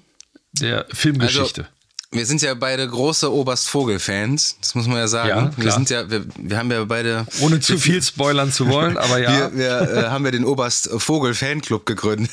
Nein, natürlich nicht. Aber ja, Oberst Vogel ist halt äh, nochmal eine Spur geiler, aber ich würde sagen, Mola Ram ist der ikonischste ähm, hm. Auch optisch der ikonischste Bösewicht von allen Indiana Jones Filmen. Ich wage zu bezweifeln, dass Mats Mikkelsen daran kommt, unabhängig davon, was für ein großartiger Schauspieler der ist. Aber der ist, halt, der ist einfach nur so das pure Böse, wie der, wenn der, wenn der so lacht, du merkst halt, dass er richtig Spaß daran, einfach Menschen ja. zu opfern. Einfach, das ist großartig. Also, den, also man, ich habe den noch nie gehasst, irgendwie. Du? der, man, der, man guckt dem halt einfach wahnsinnig gerne zu, ne, weil der so faszinierend ist. Der hatte, ich meine, der ist halt so der, der hat ja keine Qualitäten, die irgendwie positiv sind. Also du hast, wenn du einen Belloc hast, hast der hat ja eine Motivation noch irgendwie so, vielleicht die nachvollziehbar ist, der zeigt mal so ein bisschen Sympathie. Und der Molaram ist ja einfach nur wirklich so der, der eigentlich so ein Holzschnitt-Bösewicht. Total, Aber ja. wie du gesagt hast, durch den, den Look, die Art, wie er spielt, hat diese Präsenz, die der hat mit den, der macht ja mit den Augen total viel einfach. Und dieses Grinsen, der hat ja auch danach irgendwie, der hat sich ja für den Film die Haare abrasiert und dann eigentlich Mhm. bis zum Ende seiner Karriere Kahlschlag auch gelassen auf der Rübe. Und ähm, ja, der ist einfach, das ist einfach großartig, weil der so, eben weil der so aufs Gas drückt, die ganze Zeit bei allem, was er macht. Du hast ja selten heute irgendwie, ich, ich muss jetzt wieder hier mein leidiges Thema, so die Marvel-Bösewichte heranführen. Die haben ja auch meistens irgendwie so eine Motivation, die ist hauchdünn. Ja. Aber die sind Ja. ja. trotzdem irgendwie so ein bisschen ernst dann häufig gezeichnet, also von den Filmen, die ich gesehen habe. Ich denke da jetzt zum Beispiel mal an den, äh, den, den Bösewicht, ich weiß nicht mehr, wie der hieß, und von Guardians of the Galaxy 1 so. Aber wenn die Ja. so überzeichnet sind wie der Mola Ram, ich finde, dann, dann geht das wiederum. Und wirklich, der ist ja, also du kannst ihn ja eigentlich gar nicht charakterisieren, oder? Weil der ist einfach nur böse. Und Ja, aber eben, die Art und also- Weise, wie er inszeniert ist, macht halt dann wieder wiederum Spaß, weil es halt auch in dieses palpige Thema irgendwie reinpasst. Weil es ist so campy, es ist so halt so total platt. Ja, aber der hat das, man findet den halt toll, weil der halt, man merkt, er hat einfach eine diebische Freude. Also sowohl der Schauspieler als auch dieser Charakter, der hat eine diebische Freude an all dem, was er tut. Wie der da mit dem Herz steht und dann so grinst und so guckt und äh, dann geht das in Flammen auf und ähm, es ist einfach, es ist so toll. Das ist so ein, so ein Szenen, Scene-Stealer einfach. Das, das Scene-Stealer des Films auf jeden Fall, ja. Aber es ist äh, schön, wie du es gerade gesagt hast, mit, weil ich finde, Temple of Doom kommt diesen Pulp-Vorbildern so der 30er, 40er Jahre wirklich am allernächsten. Das ist wirklich so, das, der trifft diesen Kern am aller. Das ist im Grunde einer so, so ein extrem teurer Exploitation-Film. Und ähm, Aber immer noch mainstreamig. Main, ja, mainstreamig, aber und da können wir vielleicht mal kurz dann auch, weil das ist eine Szene, also da passiert ja jetzt einiges in der Szene, was sehr drastisch ist. Ne, Es wird ja das, er greift in die Brust von seinem Opfer, reißt das Herz raus, das Herz geht in Flammen auf, nachdem der lebendig in die Lava gelassen wurde, was das ist einfach super hart. Und ähm, wie du schon am Anfang gesagt hast, der Film hat ja dafür gesorgt, ich glaube mit Gremlins zusammen, dass ähm, die USA ein neues Rating eingeführt haben. Die hatten den Rated R äh, geratet, die MPAA, also die Motion Picture Association. Und ähm, Rated R heißt, glaube ich, ähm, ab 17 mit Begleitung eines Erwachsenen, oder? Das ist Rated R. Ich glaube, da brauchst du keine Begleitung mehr, aber. Ähm, Muss 17 sein. Ja, aber da fällst du auf jeden Fall, genau. Da geht auf jeden Fall schon einiges an Einnahmen auch flöten. Ja, haben die extra, ich glaube, der hatte auch wirklich eine krasse Lobby da zu dem Zeitpunkt gehabt, der Spielberg, weil sonst hätten die das wahrscheinlich nicht durchgenannt. Musst dir mal überlegen, heutzutage, du bringst einen Film raus und ähm, die FSK sagt, ja, sorry, schneid den Film, aber der kriegt eine FSK 16 oder FSK 18, Punkt. Kannst du vergessen. Aber wenn du so eine Lobby hast wie der Spielberg damals, ich meine, er war ja der, der erfolgreichste Regisseur zu dem Zeitpunkt schon in Hollywood, wo ich dann Ja. gesagt ah, gut, okay, komm, für dich machen wir, es gibt ja nur PG, für dich machen wir PG-13. Ja, Ja. Das heißt, ähm, alle, ähm, äh, also muss es 13 sein, mindestens 13 oder eine Begleitung von einem Erwachsenen, dann war es vielleicht so rum. Da reingehen. Wobei, ganz kurz, ich, ich habe jetzt nochmal geguckt, tatsächlich R bedeutet Ch Children under sip- 17 require accompanying parent or adult guardian. Das heißt, theoretisch hätte man da ein kleines Kind mit reinnehmen können.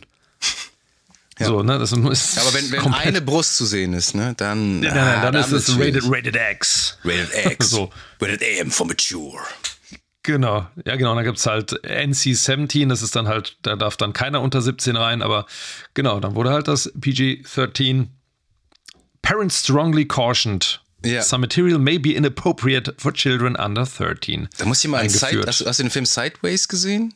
Ja, Der ist zum Beispiel Rated R in den USA und bei uns in Deutschland ist er ab 6, weil du halt für einen kurzen Moment, glaube so ich, ein Bub irgendwie kommt. nee, einen nackten Mann im Hintergrund siehst. Ah, okay. Also hier Full Frontal von vorne. das ist so. Ja. Ja, die USA. Naja. Also jedenfalls hat der Film dann dieses Rating bekommen und der ist ja wirklich so, ich meine, der erste Teil ist auch nicht ohne, definitiv nicht. Ähm, Aber Temple of Doom äh, legt auf jeden Fall nochmal eine Schippe drauf. Und es ist natürlich nicht nur sowas wie mit den Herz rausreißen und so weiter, du hast das schon angesprochen. Wir sehen, wie ein Kind ausgepeitscht wird. Ein Kind schlägt einem anderen Kind mehrfach ins Gesicht zu heroischer Musik, während im Vordergrund ein Mann einen anderen Mann zusammenschlägt. Jemand wird mit einer Walze zerquetscht, von Krokodilen gefressen. Das ist, das also, ist aber nie explizit, nie explizit. Bis auf das Herz raus. Diese, ja, ja, aber bis auf das Herz rausreißen hast du keine explizite Brutalitäten im Film. Das muss man schon sagen. Das stimmt, das stimmt. Wo, wobei ich wirklich diese das mit den ganzen mit den Kindern, ne? also dieses Auspeitschen ja, wird den ja, Maratscha nachher das ist heftig, ja. ins Gesicht schlägt, die so immer wieder. Das ist schon so, es ist nicht ohne. Da zuckt man doch ein bisschen zusammen. Ja, das feiere ich sehr. Nur halt, wenn du die, wenn du die, die ähm, Sklavenhalter da in den Minen hast, die die Kinder da auspeitschen, das ist schon. Das ist mir mhm. aber, aber wenn man den als Kind äh, geguckt hat oder als, ja, als Jugendlicher, hat das äh, eine andere Fallhöhe gehabt, als wenn man das jetzt guckt. Ja. Oder? Ja, Wie total. Ja, Klar, ne? der, der, Blickwinkel ändert sich dann natürlich total komplett. Ja. Du willst als Kind ja auch keine Kinder sehen. Also ich habe auch als, ähm, als Kind auch, wir können mal ganz kurz über Short Round reden, mhm. über Shorty. Ähm, als Kind hat er mich mehr genervt, also hat er mich genervt, weil ich da so, ah, ich will jetzt kein, ich will kein Kind sehen, das mit Indiana Jones unterwegs ist. Man will ja selber mit Indiana Jones unterwegs sein letztendlich. Ähm, zeigt mir Indiana Jones. Und ich finde aber der, also bei mir ist der auch so im Verlauf der Jahre so auch als Figur so ein bisschen ge gewachsen. So, also so mhm. was so den Nervfaktor angeht, ist das bei mir zurückgegangen. Bei Willy Scott auch irgendwie ein Stück ja, weit. Das vielleicht, weil man sich auch dann gewöhnt hat. Ähm, aber man, ich habe das Gefühl, dass ich die Figuren so ein bisschen mehr zu schätzen weiß, so im Verlauf der, der Jahre. Ja, das geht mir definitiv ähnlich. Ähm, aber nach dieser wunderschönen Opfergabe, wo, ja, sind die, da habe ich mich immer gefragt, sind die, sind die ganzen Leute, die da so jubeln, auf der anderen Seite stehen, mhm. sind die auch unter dem sch schwarzen Schlaf oder sind das einfach nur so, so Trittbrettfahrer? Kein, oder ja, gute Frage.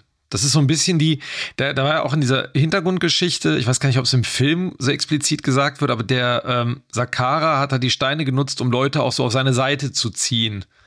So, was wo, auch immer das heißt. Wo mag. steht die Hintergrundgeschichte? In so Comics, ich oder? Glaube, das, ja, ich glaube, Comics, ein Wiki dazu und irgendwelchen auch Spielen und so wird darüber geredet. Und vielleicht ist es einfach, dass die Leute da unter dem Einfluss der Steine dann da fleißig beten. Fleißig Weil das beten. Sind ja noch, das sind ja noch mal andere als die quasi, die dann da die, äh, die Kinder bewachen. Ja, ja. Ich finde, die, aber die, die, sind die, ja so, Kinder so generische, ja generische, generische äh, Hintergrund, generische Inder, generische Filminder, wie man sich die so vorgestellt hat. Stimmt. So. Aber wie, wie, als dann die Zeremonie vorbei ist und wie Indy sich dann diese drei Steine da holt, das ist auch so, so cool inszeniert, wie er sich mit der Peitsche dann darüber schwingt. Da muss ich immer, mhm. das hat für mich schon so erste Züge von so einem Videospiel gehabt. Ja, ja. So über, drücke jetzt irgendwie, keine Ahnung, Kreis und da dich mit der Peitsche über dieses Hindernis rüber zu, zu schwingen und dann drücke Viereck bei den drei Steinen vor, vor, dem, vor, mhm. der, äh, vor der Kali-Göttin. Genau, von der Säule auf die und jetzt genau, jetzt kannst du die Steine einsacken. Und ähm, das ist einfach, das ist wirklich cool. Wirklich cool inszeniert. Und ähm, da ist ja auch dieser, diese Cobra. Das ist halt auch wieder der Verweis zum ersten Film, der eigentlich, eigentlich mhm. keinen Sinn macht. Diese Cobra auch kurz, wo er Indy nur so, so anerkennt, so den Hut so runterzieht, so nach dem Motto, mm -mm, diesmal Nein. nicht. Ja, ja. Und dann hört er die Kinderschreie in den Minen und entscheidet sich, ein Held zu sein und nachzuschauen, was da los ist. Gibt es so diesen coolen Jumpscare, wo dann, wo, wo äh, der ist aber wirklich, ist, wenn man, wenn man wo nicht auf einmal dieser sieht, Saki von unten so, so hochkommt bei, bei Short Round und Willy. Ja, ja, der ist nicht ohne, ne? Ja. Genau, und dann werden die, die drei einkassiert und äh, Indy bekommt das ein Blut schönes Getränk Kali. aus so einem fiesen, aus einem fiesen Schädel äh, Topf zu trinken, aus dem, aus dem Schädelglas. Genau, und da, da wurde ja auch ordentlich die Schere damals angesetzt. Da wird, wird da nicht sogar Shorty schon äh, von dem The Muscle, also hier von diesem Aufseher, da so irgendwie ausgepeitscht schon, weil er ihm zur Hilfe eilen möchte? Ich glaube schon, ne? Ja, ich, ich boah, gute Frage. Kommt das da schon oder ich kommt das schon, dann? ja, ja. Und das äh, ist natürlich auch nicht ohne, wurde damals immer, immer rausgeschnitten. Ja. Ähm, auch wie er sich da wehrt und ihm das Blut dann da ins Gesicht spuckt. Und dann kommt jetzt erstmal die Voodoo-Puppe von Maharaja auch zum Einsatz. Das ist halt auch so. Mhm. Ja, diese, Mini-Indie-Puppe, die er dann mal schnell gebastelt hat. Ja. Ist mal kurz in, Hut und ist mal kurz irgendwie in den Shop äh, in den, nebenan gegangen und hat sich da äh, so eine Indie-Puppe dann gebastelt, äh, den passenden Ja. Hut sofort gehabt und ja, Voodoo halt. Aber ich, ich weiß noch, dass ich das irgendwie cool fand. Also auch so, so gruselig, dass dann der Maharaja so auftaucht. Ähm, als Bösewicht. So.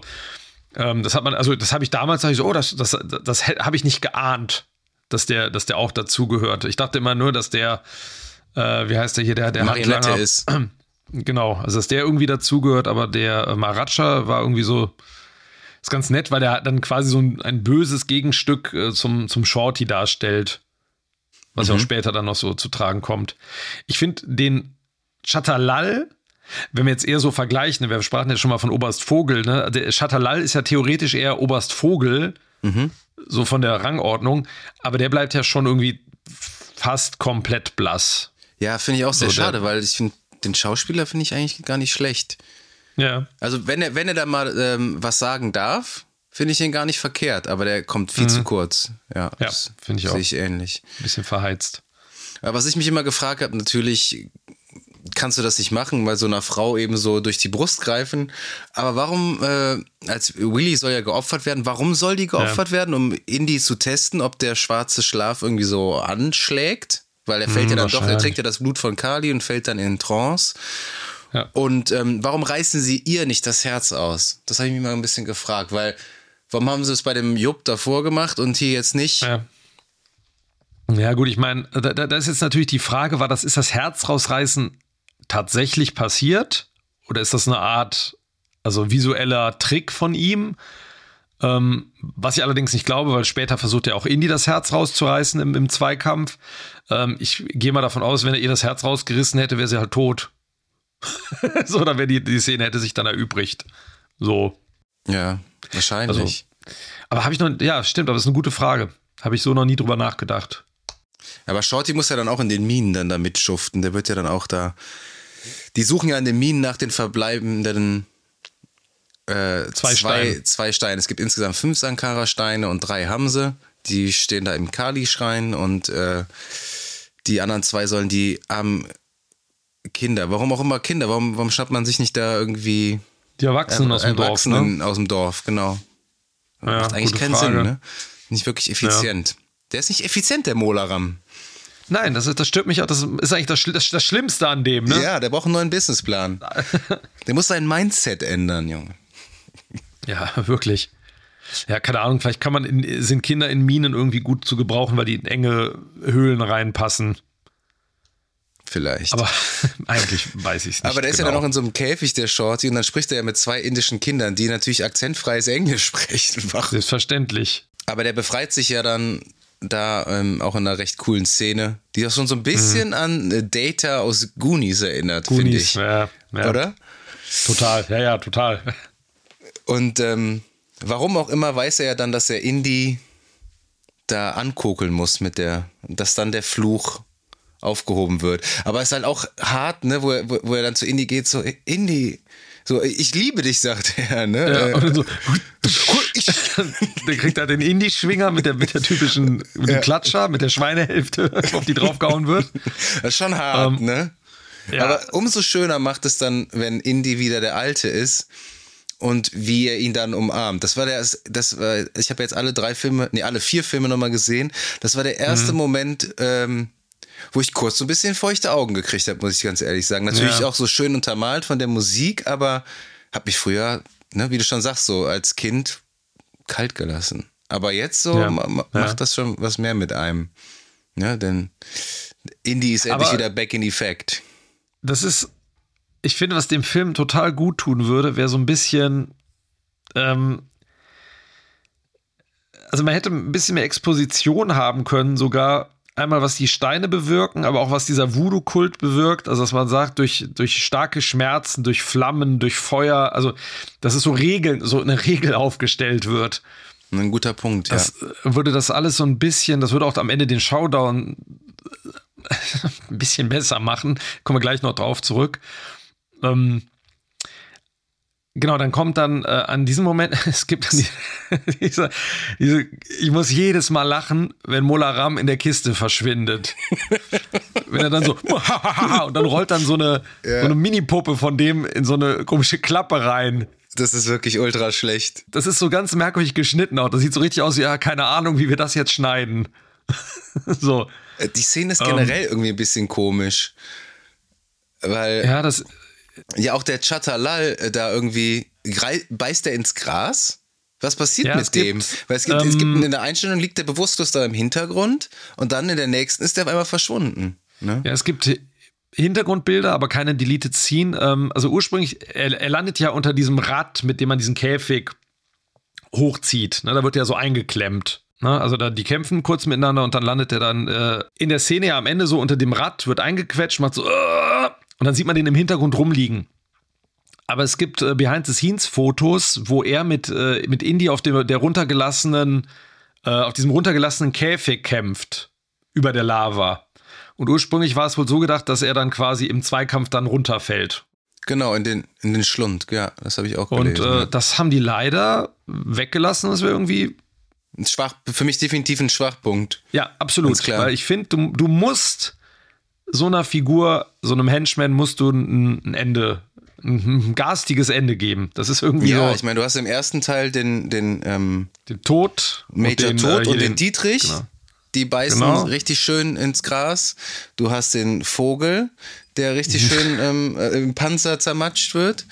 Im ja. vierten Teil hast du. Dann hast du den, den Ameisenrussen, der ja, von den ja, Ameisen in den, in den Bau getragen wird. Wobei der ja eher The Muscle ist, ne? Das schlägt die Formel nicht ganz so zu. Ja, der, der ist so, der vereint so das so ein bisschen. Also das ja, ja, ja. aber der, der, hat der Dialog irgendwie einen Satz vielleicht, oder? Auf Russisch. Ja. Nicht Weil so der Mac, aber, aber, das stimmt. Oh, Mac, holy Mac. Ähm, der ist ja, eigentlich müsste der das sein. Ja, aber der ist eher Elsa, wie Elsa Schneider. so ein bisschen. In, in ultra ist, schlecht, ja. Oder, genau, der ist so eine Mischung.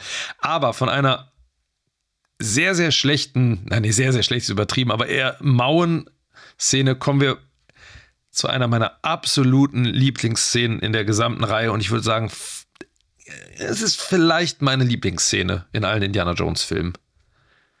Weil dann gibt's, es kommt dieser Moment, wo, wo die können fliehen, und, äh, und er sagt dann so, ne, wir, wir, wir gehen, wir hauen ab, sagt dann Willi so, und dann sagt er so, wir alle.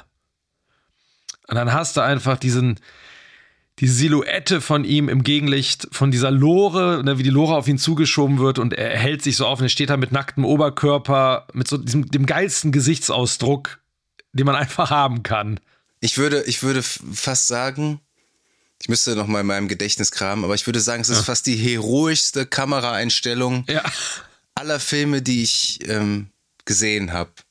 Weil die Art und Weise, wie er da inszeniert wird, ne, du hast ja diesen, und dann kommt ähm, so ein, äh, so ein Suggy da irgendwie ins Bild rein, der, der, der, fliegt zehn Meter durch die Luft. Zehn Meter weit, ne, als ob der irgendwie mit so einem Presslufthammer weggehauen wurde.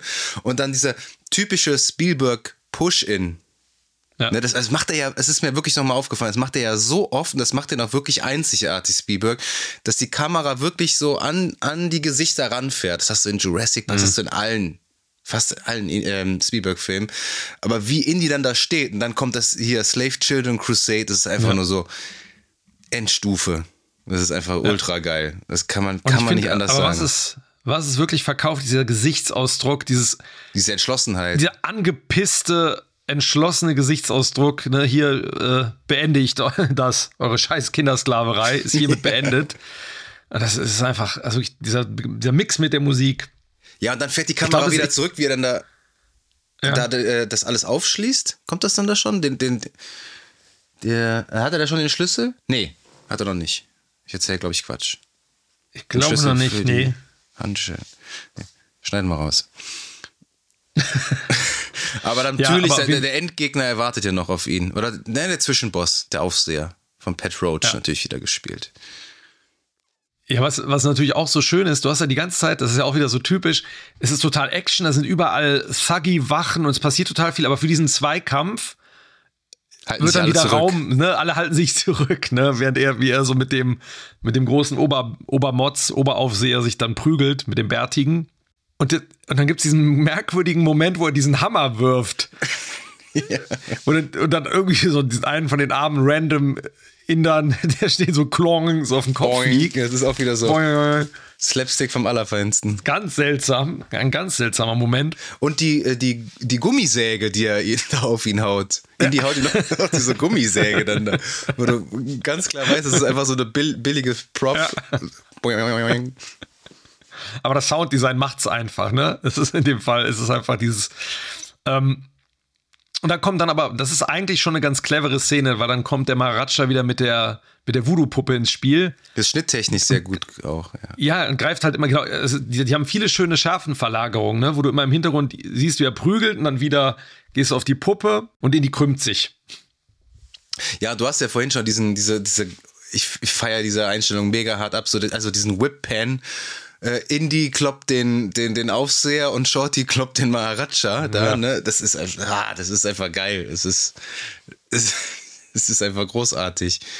Ähm, aber es ist vor allem dass so, Shorty auch was tun kann, so, ne? Ja, also er ist ja so wirklich so das. Indie in klein und der, man merkt auch einfach, dass er so so mega zu ihm aufschaut, genauso sein will wie er und auf dem mhm. besten Weg dahin ist, weil er macht ja dann verteilt ja seine Roundhouse Kicks da auch noch, wo man natürlich ja. auch so ein bisschen schmunzeln muss, ja. weil hier die, ja. die Sagis halt so von so, so, so einem Babytritt dann halt da direkt wegfliegen, aber gut. Und ich bin mir auch nicht ganz sicher, ob man nicht bei einem modernen Film, also im Kino denken würde, so, ja, ja, ja, klar. Mhm. Ne?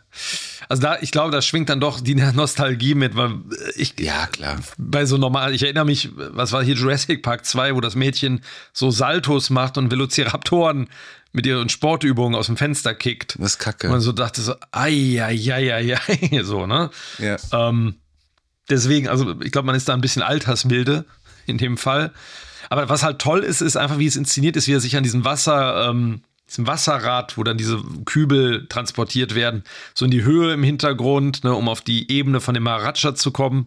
Hat auch wieder so was Videospieliges irgendwie. Ja, Total. Aber es ist so schön, weil irgendwie, du, und du hast eine Dringlichkeit, ne, weil irgendwie die, die, die Uhr tickt, weil die auf dieser Walze kämpfen, die die Steine zerkleinert. Und Willi ist komplett nutzlos und steht da nur und macht so Boxbewegungen. Stimmt. Ähm, also sie hat wirklich überhaupt gar keine äh, Bewandtnis. Also da muss man auch, wie gesagt, ich hasse diese Figur nicht so sehr, wie das andere machen, aber es ist natürlich schon ein Rückschritt von einer Marion Ravenwood, die vermutlich ein bisschen anders reagiert hätte in dieser Situation. Die hätte sich vielleicht so ein MG geschnappt und die alle einfach äh, kaltblütig abgeknallt. Möglicherweise, nein, aber also da, da dachte ich auch wieder, der hätte man ein bisschen was geben können, ruhig. Also die hätte irgendwie doch mal einen Moment, wo sie was Heroisches macht oder wo sie sich, äh, meinetwegen kann die ja Angst, es ist ja vollkommen berechtigt, dass die die ganze Zeit Angst hat. Es ist alles schlimm, der ganze Film hindurch ist alles schlimm. Aber dass sie dann irgendwie so einen Moment hat, jetzt, sie hilft, sie macht irgendwas und ähm, sorgt dafür, dass Indy gerettet wird, das hätte man ihr schon geben können. Das stimmt, das ist, ja. Äh, ein bisschen mau ist das schon. Sie ähm, ist halt die klassische Damsel in Distress in diesem Fall. Ja wirklich sehr. Sie sagt doch sogar, dass sie den Nagel abgebrochen hat irgendwann, ne? Ja, Diesen ja. schrecklichen Satz. Das ist, das ist so, das ist, oh, oh. wie du schon sagst, das ist wirklich ein krasser Rückschritt, so wie die Frauenfiguren da gezeichnet werden. Das ist schon ja. sehr, ja, sehr Testosteron geschwängert, sagen wir es mal so. Auch Indy, auch Indy als Typ so, ne, in dem ja, Film. Ja. Aber das haben sie damit mit Elsa Schneider dann mehr als wieder gut gemacht. Da reden wir ja dann auch noch mal ja. im Detail drüber. That's right. Ähm, Genau, danach ähm, schaffen sie es, und das ist, das ist echt toll, wie sie dann die Kinder, ach genau, ganz vergessen, die sind ja noch im Zweikampf, und dann ist dieses, wie, den, wie der Typ in die Walze gerät, ne? Das ist schön, das ist ein schöner Moment, weil Indy ja versucht, ihm zu helfen. So sogar, bisschen, ne? Er ne? versucht sich ja. dagegen zu stemmen und ihn dann mit dem Seil da noch rauszuziehen und wird dann halt einfach von dem Gewicht hochgehoben. der Typ, da, die Walze so. Weißt du, wer den da synchronisiert hat? Nee. Frank Oz. Die Stimme von Yoda. Echt? ja. Echt, wirklich? Ja. Aber wie cool. ja, und es ist, und Ja, ja, es ist das natürlich ein ist- das ist totaler ganz gut. Callback zum ersten Film. Der Blutspritzer an die Scheibe von dem, von dem Flugzeug. und ja auch halt der, derselbe der Schauspieler. Fleck, genau, eben, genau. Pat Roach darf nochmal zerschreddert werden, Aber zerquetscht ich habe werden. mich immer gefragt, das ist natürlich jetzt Nitpicking vom Allerfeinsten, aber Ja. heute, wo man natürlich allerhand äh, auch, äh, oder sagen wir mal so, viel Gore gesehen hat auch, du, du wahrscheinlich ein bisschen mehr als ich, aber mir war das Mhm. Möglich, ja. immer zu wenig Blut. Wenn jemand durch ein äh, Rotorblatt vom Flugzeug gerät, dann fliegen doch nur so die Einzelteile da rum. Und wenn jemand da zermalmt Ja. wird, dann gibt es da nicht so eine Bremsspur an Blut dann da. Es ist, es ist halt schon irgendwie. Daran merkst du dann, doch wieder, dass der Film halt doch so ein bisschen handsam ist, was das angeht. möglich. Ja. Hat dich das nie gestört? Nee, ich fand das immer, immer fies. So, also nee, nee, nee, das hat mich nie so gestört. Da spielt der Kopf halt eher mit. Ja, eben, also Das ist einfach so was, mich heute, ich mein, heute halt- stört. Damals nicht, aber heute eher so ein bisschen. Wo ich mir dachte, ja, hm, ja ein bisschen. So ein Ah, ich bisschen glaube auch eher, also wenn du in so ein Ding reingerätst und dann von hinten zerdrückt wirst, ich glaube, dann kommt ja wahrscheinlich auch das Gekröse vorne schon, schon rausgeschoben. also ich glaube nicht, dass du dann da irgendwie dann noch. schießen die Augen wie, dann ja, schießen also, die Augen wie bei Arnold Schwarzenegger auf dem Mars in Total Recall schießen Ja, dann da ohne schon so Witz. raus. Wahrscheinlich mal so, und dann kommt hier, kommt vorne schon das, die Eingeweide raus. Möglich. Also möglich, möglicherweise. Aber danach kommt dann die diese tolle Szene. die. Ja, vorher kommt ja die Szene, wo die, äh, die Kinder äh, ins Helle kommen und, ähm, und endlich wieder so an die frische Luft. Die Kinder kommen endlich an die frische Luft. Und das, das Geile ist ja, Spielt man mit wieder den draußen, Kindern, Kids. ja, nee, vor allem sind wir als Zuschauer da auch das erste Mal wieder draußen mit den Kindern sozusagen.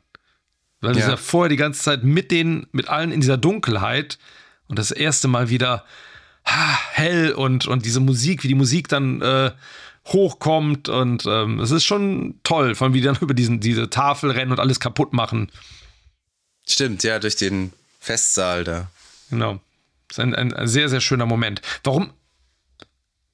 Helfen mir gerade mal auf die Sprünge. Warum gehen Indy und äh, die anderen nicht auch den Weg hinter den Kindern her? Weil, die, weil die abhauen müssen, weil Mola Ram ja irgendwie diesen riesigen Wassertank dann da.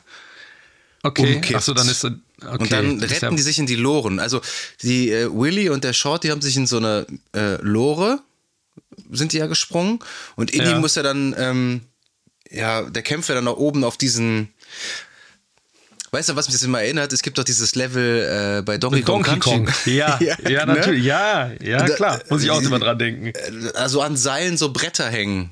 Da schwingt er sich ja von einem zum anderen, klatscht da noch Mhm. Genau. ein und hier noch ein. Und dann gibt es ja diesen sehr, sehr geilen Stunt, wo er sich dann irgendwie an irgendwas. In die Lore rein. Rein, äh, was hängt er sich an so ein, so ein, an so ein, äh, was ist das, so ein Haken, glaube ich, ne? So an der, von der Ja, Decke wie so, hängt. Seil, so ein Seilzug oder so ein sowas, ne, Seilzug, wo er ja, dann, und dann so springt er dann relativ- da in die Ja. äh, Lore rein. Sehr, sehr geile Einstellung, sehr, sehr cool. Bester Stunt des, des Films, finde ich. Und dann kommen das, wir zu der Wasser kommt, das Wasser kommt später tatsächlich. Ja, aber die sind die ganze Zeit im Hintergrund da dran, Ja. dass irgendwie diesen Kanister Ja. da irgendwie. Der übrigens unendliche Mengen Wasser beinhaltet. Ja. Das, ja- das sind Also einfach ist nur so zwei Kubikmeter drin, aber Ja. der Film suggeriert dir, das ist irgendwie, keine Ahnung, als ob da gerade ein Tsunami Ein stattfindet. Ja, oder Ja, Staudamm. Ja, ge ja, die Loren-Szene, äh, die ist, würde ich sagen, von dem Film auch das ikonischste. So, was ist, das ist so ein bisschen die, die rollende Kugel. Diese Sequenz. ja, wenn man es so vergleicht, dann vielleicht ja. Also, was mir so an Bilder direkt in den Kopf schießen, würde ich tatsächlich sagen, der Tempel. Aber Ja. Vielleicht auch die Brücke. die Brücke, Ende. ja, das ist natürlich. Ähm, aber diese Lorenfahrt, ich finde das ist einfach, das ist einfach gerade, also große Empfehlung, sich äh, die, die Behind-the-Scenes-Sachen anzugucken. Diese Mischung aus, aus Modellen, aus einer echten Achterbahn, die die gebaut haben, die so ein paar Meter lang ist, ne, wo die immer wieder die Szenen so Neu beleuchtet haben. neu beleuchtet, genau umgebaut. Ähm, das ist schon wirklich beachtlich.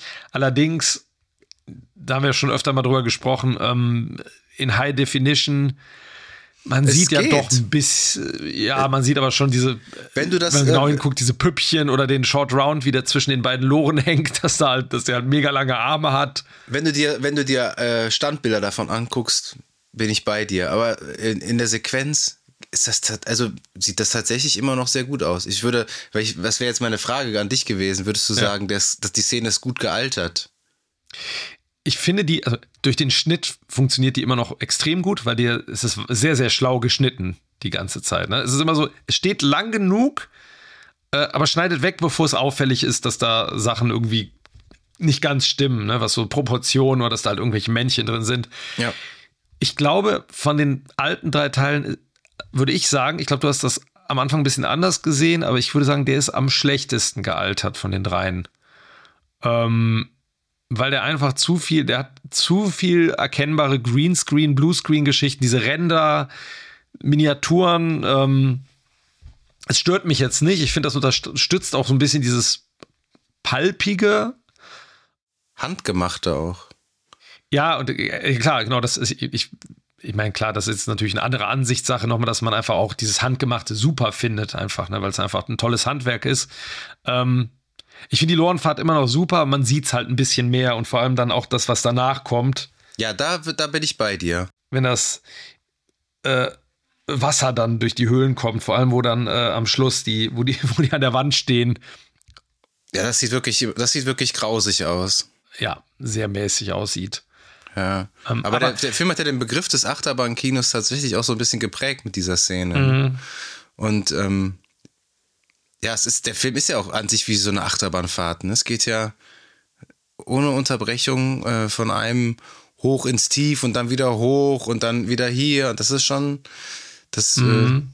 äh, bringt die Szene halt äh, schon, nochmal irgendwie auch äh, rüber. Und die Sounds, die da im Hintergrund zu hören sind, übrigens tatsächlich aus so einem, aus, dem Dis aus irgendeinem Disney-Park, von irgendeinem Ride. Dann haben wir irgendwie die Musik ausgemacht und dann äh, Achterbahn, Ja, genau. ne? Achterbahn Ja. gefahren. Was, Ähm, was ich mal so jetzt bei, beim Gucken nochmal so ein bisschen, ja, wo ich so innerlich schmunzeln musste, weil ich dachte so, hä, wieso? Wo Indy dann die Lore da zum Schluss mit den Schuhsohlen stoppt. mhm. Und hätte er das nicht gemacht, wären die halt irgendwie, okay, vielleicht mit 10 km/h gegen dieses Ja. Brett gefahren. ja. Ja. ja, oh, so what? Also sie hätten es überlebt, würde ich sagen, ne? ja.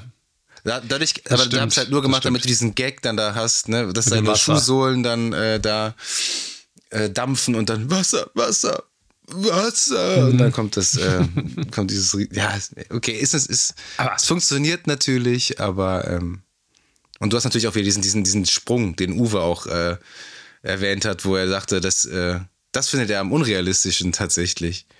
Äh, Den, Sprung wo über die diese- Lo Und das was auch Donkey Kong Country vom Allerfeinsten. ja, wunderbar. Du nimmst mir die Worte aus dem Mund natürlich. Ja, klar. Ich muss auch Klong, dieses Geräusch Klong. mit dem Landen. Ding, Klong. ding, ding, ding, ding, ding, ding, dring. Und, und da zerplatzt der Luftballon, weil dein Leben schon wieder weg ist.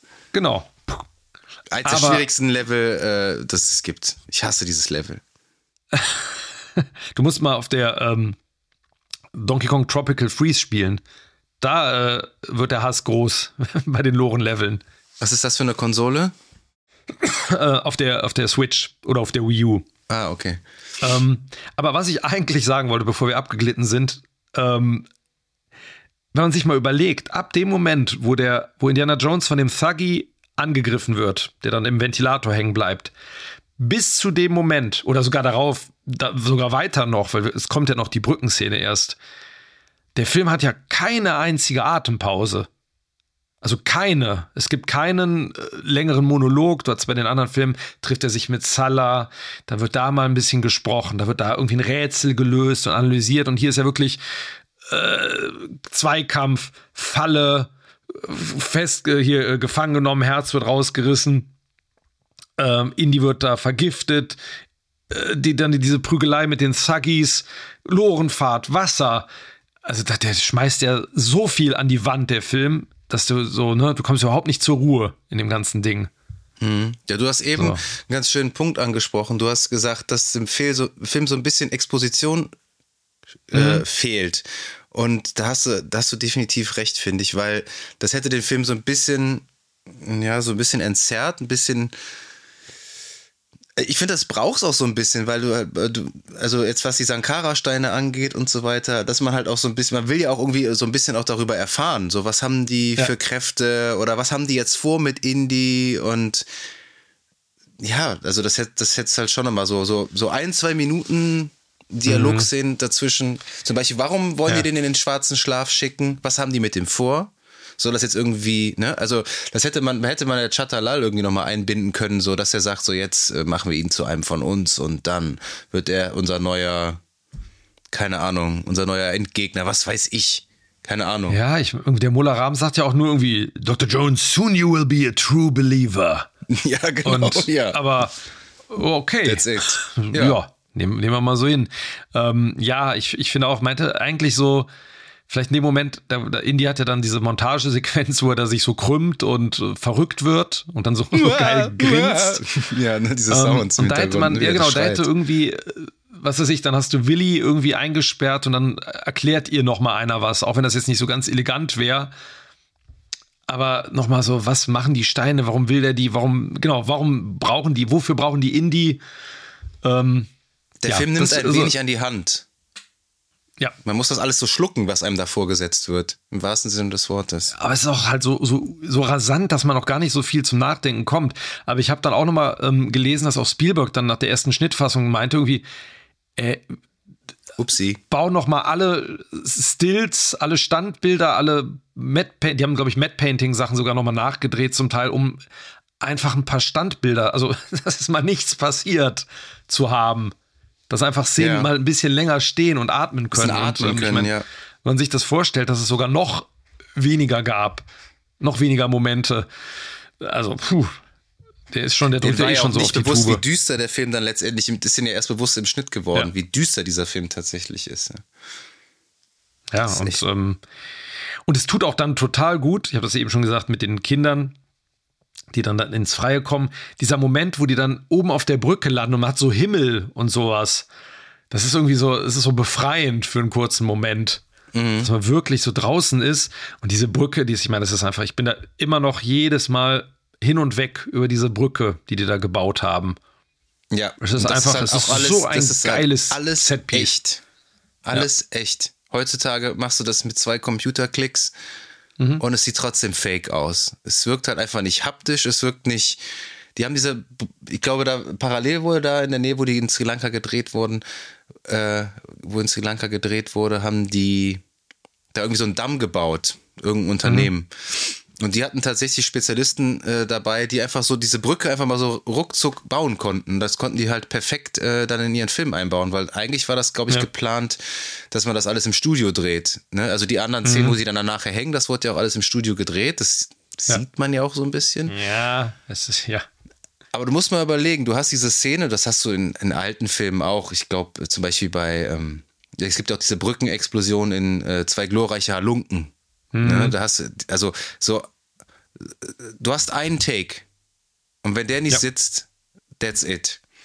Ja. Und dementsprechend haben die natürlich ja auch zig Kameras aufgestellt und äh, Sprengstoff an dieser Brücke dann da angebracht, damit die halt mhm. äh, in der Mitte zerberstet und so weiter.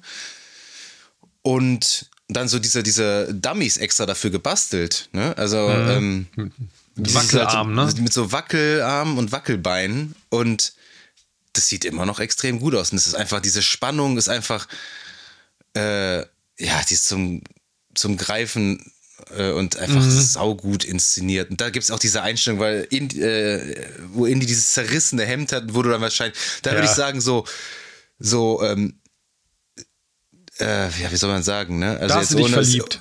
Nee, nee also ohne sexuellen Hintergrund, aber da sieht er einfach nur sexy as fuck aus. Einfach wie er da, ja. wie er da steht und dann so voll geschwitzt und ähm, mhm. so der, der Archetyp des Mannes. Also keine Ahnung, aber äh, einfach super. Ja. Äh, super fit sieht er da aus und einfach auch super ikonisch, wie er da ähm, diese Steine dann da drüber hält, ne? Ja. Sie werden gefunden. Äh, sagt das Bola Ram dann im genau. Deutschen oder so geil, ne? Sie Die Steine werden gefunden, werden. Sie aber du nicht. aber nicht. ja. Ich muss übrigens äh, bei der Szene, es gibt, das ist so geil, wo dann äh, Willy und äh, Short Round dann die Brücke überquert haben und dann schreit sie so und dann kommt so ein Schwenk auf Molaram, der da so, so super angepisst steht. Und das, ich muss da jedes Mal lachen, weil er, der sieht so, so super beleidigt aus in dem Moment. Ja, und, und dann kommt ja diese geile Szene, wo er dann so sagt, so, ich, ich, ich, krieg den genauen Wortlaut nicht mehr hin, aber wo er dann mit dem Finger auf sie zeigt, so nach dem Motto, holt sie euch. Und das ist ja, mhm. hast du ja aus drei verschiedenen Einstellungen gedreht und äh, das wird so in, das ist so voll auf die Fresse geschnitten so und das ist ja, ja er macht ja. das ja in drei Schnittbewegungen macht er das ne so es ist einfach einfach auch geil so voll aggressiv auch einfach ja. finde ich cool diese Szene ist einfach generell ikonisch, kann man nie anders ja. sagen. Ich finde allerdings, also die ist eigentlich einer meiner Lieblings-Showdowns, so vom, also auf dem Papier sowieso. Die leidet, finde ich, so ganz leicht an, ähm, auch da an den Bluescreen-Effekten, wenn die, äh, die ersten Thuggies da runterfallen und mhm. auch an den Krokodilen. Ähm, die Krokodile, dieses, ja. Diese sich drehenden Krokodile und dann hast du da den Willem Scream und, ah, und die zerreißen ganz klar einfach nur irgendwelche Stofffetzen, wo wahrscheinlich ein Fisch reingewickelt wurde. Mhm. Ähm, und was auch ein bisschen schade ist, ähm, dass im Vorfeld, dass da schon welche runterfallen und von den Krokodilen gefressen werden, weil Molaram hat ja dasselbe Schicksal. Der kriegt zwar dann noch mal so eine lustige Kamerafahrt an der Wand entlang, wo er dann mehrfach abprallt. Ähm, aber es ist im Endeffekt ja das, dasselbe Schicksal. Ne? Er fällt runter ins Wasser und wird gefressen. Mhm. Und ähm, ich dachte immer so ein bisschen, die Bösen in den Filmen kriegen immer ihre Strafe durch den MacGuffin letztendlich. Und ja. er natürlich auch so ein Stück weit, weil ähm, er hat dann Shiva verraten und die Steine fangen an zu glühen. Er versucht den zu schnappen und fällt runter.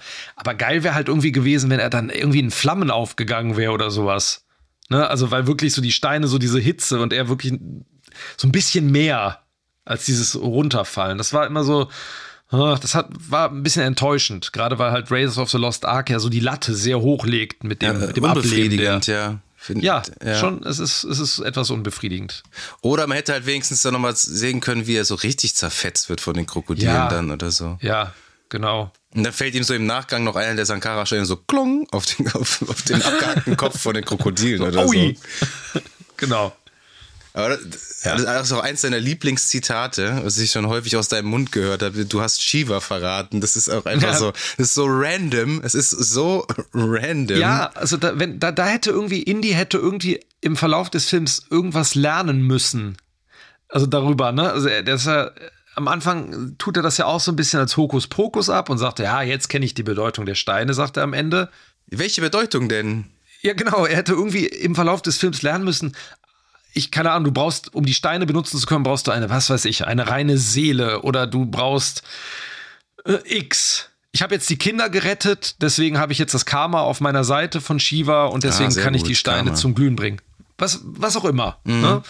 Ähm, und deswegen weiß ich jetzt so, wenn ich jetzt die, wenn ich sage, du hast Shiva verraten, fang dir an zu glühen und deswegen ist das Glück auf meiner Seite.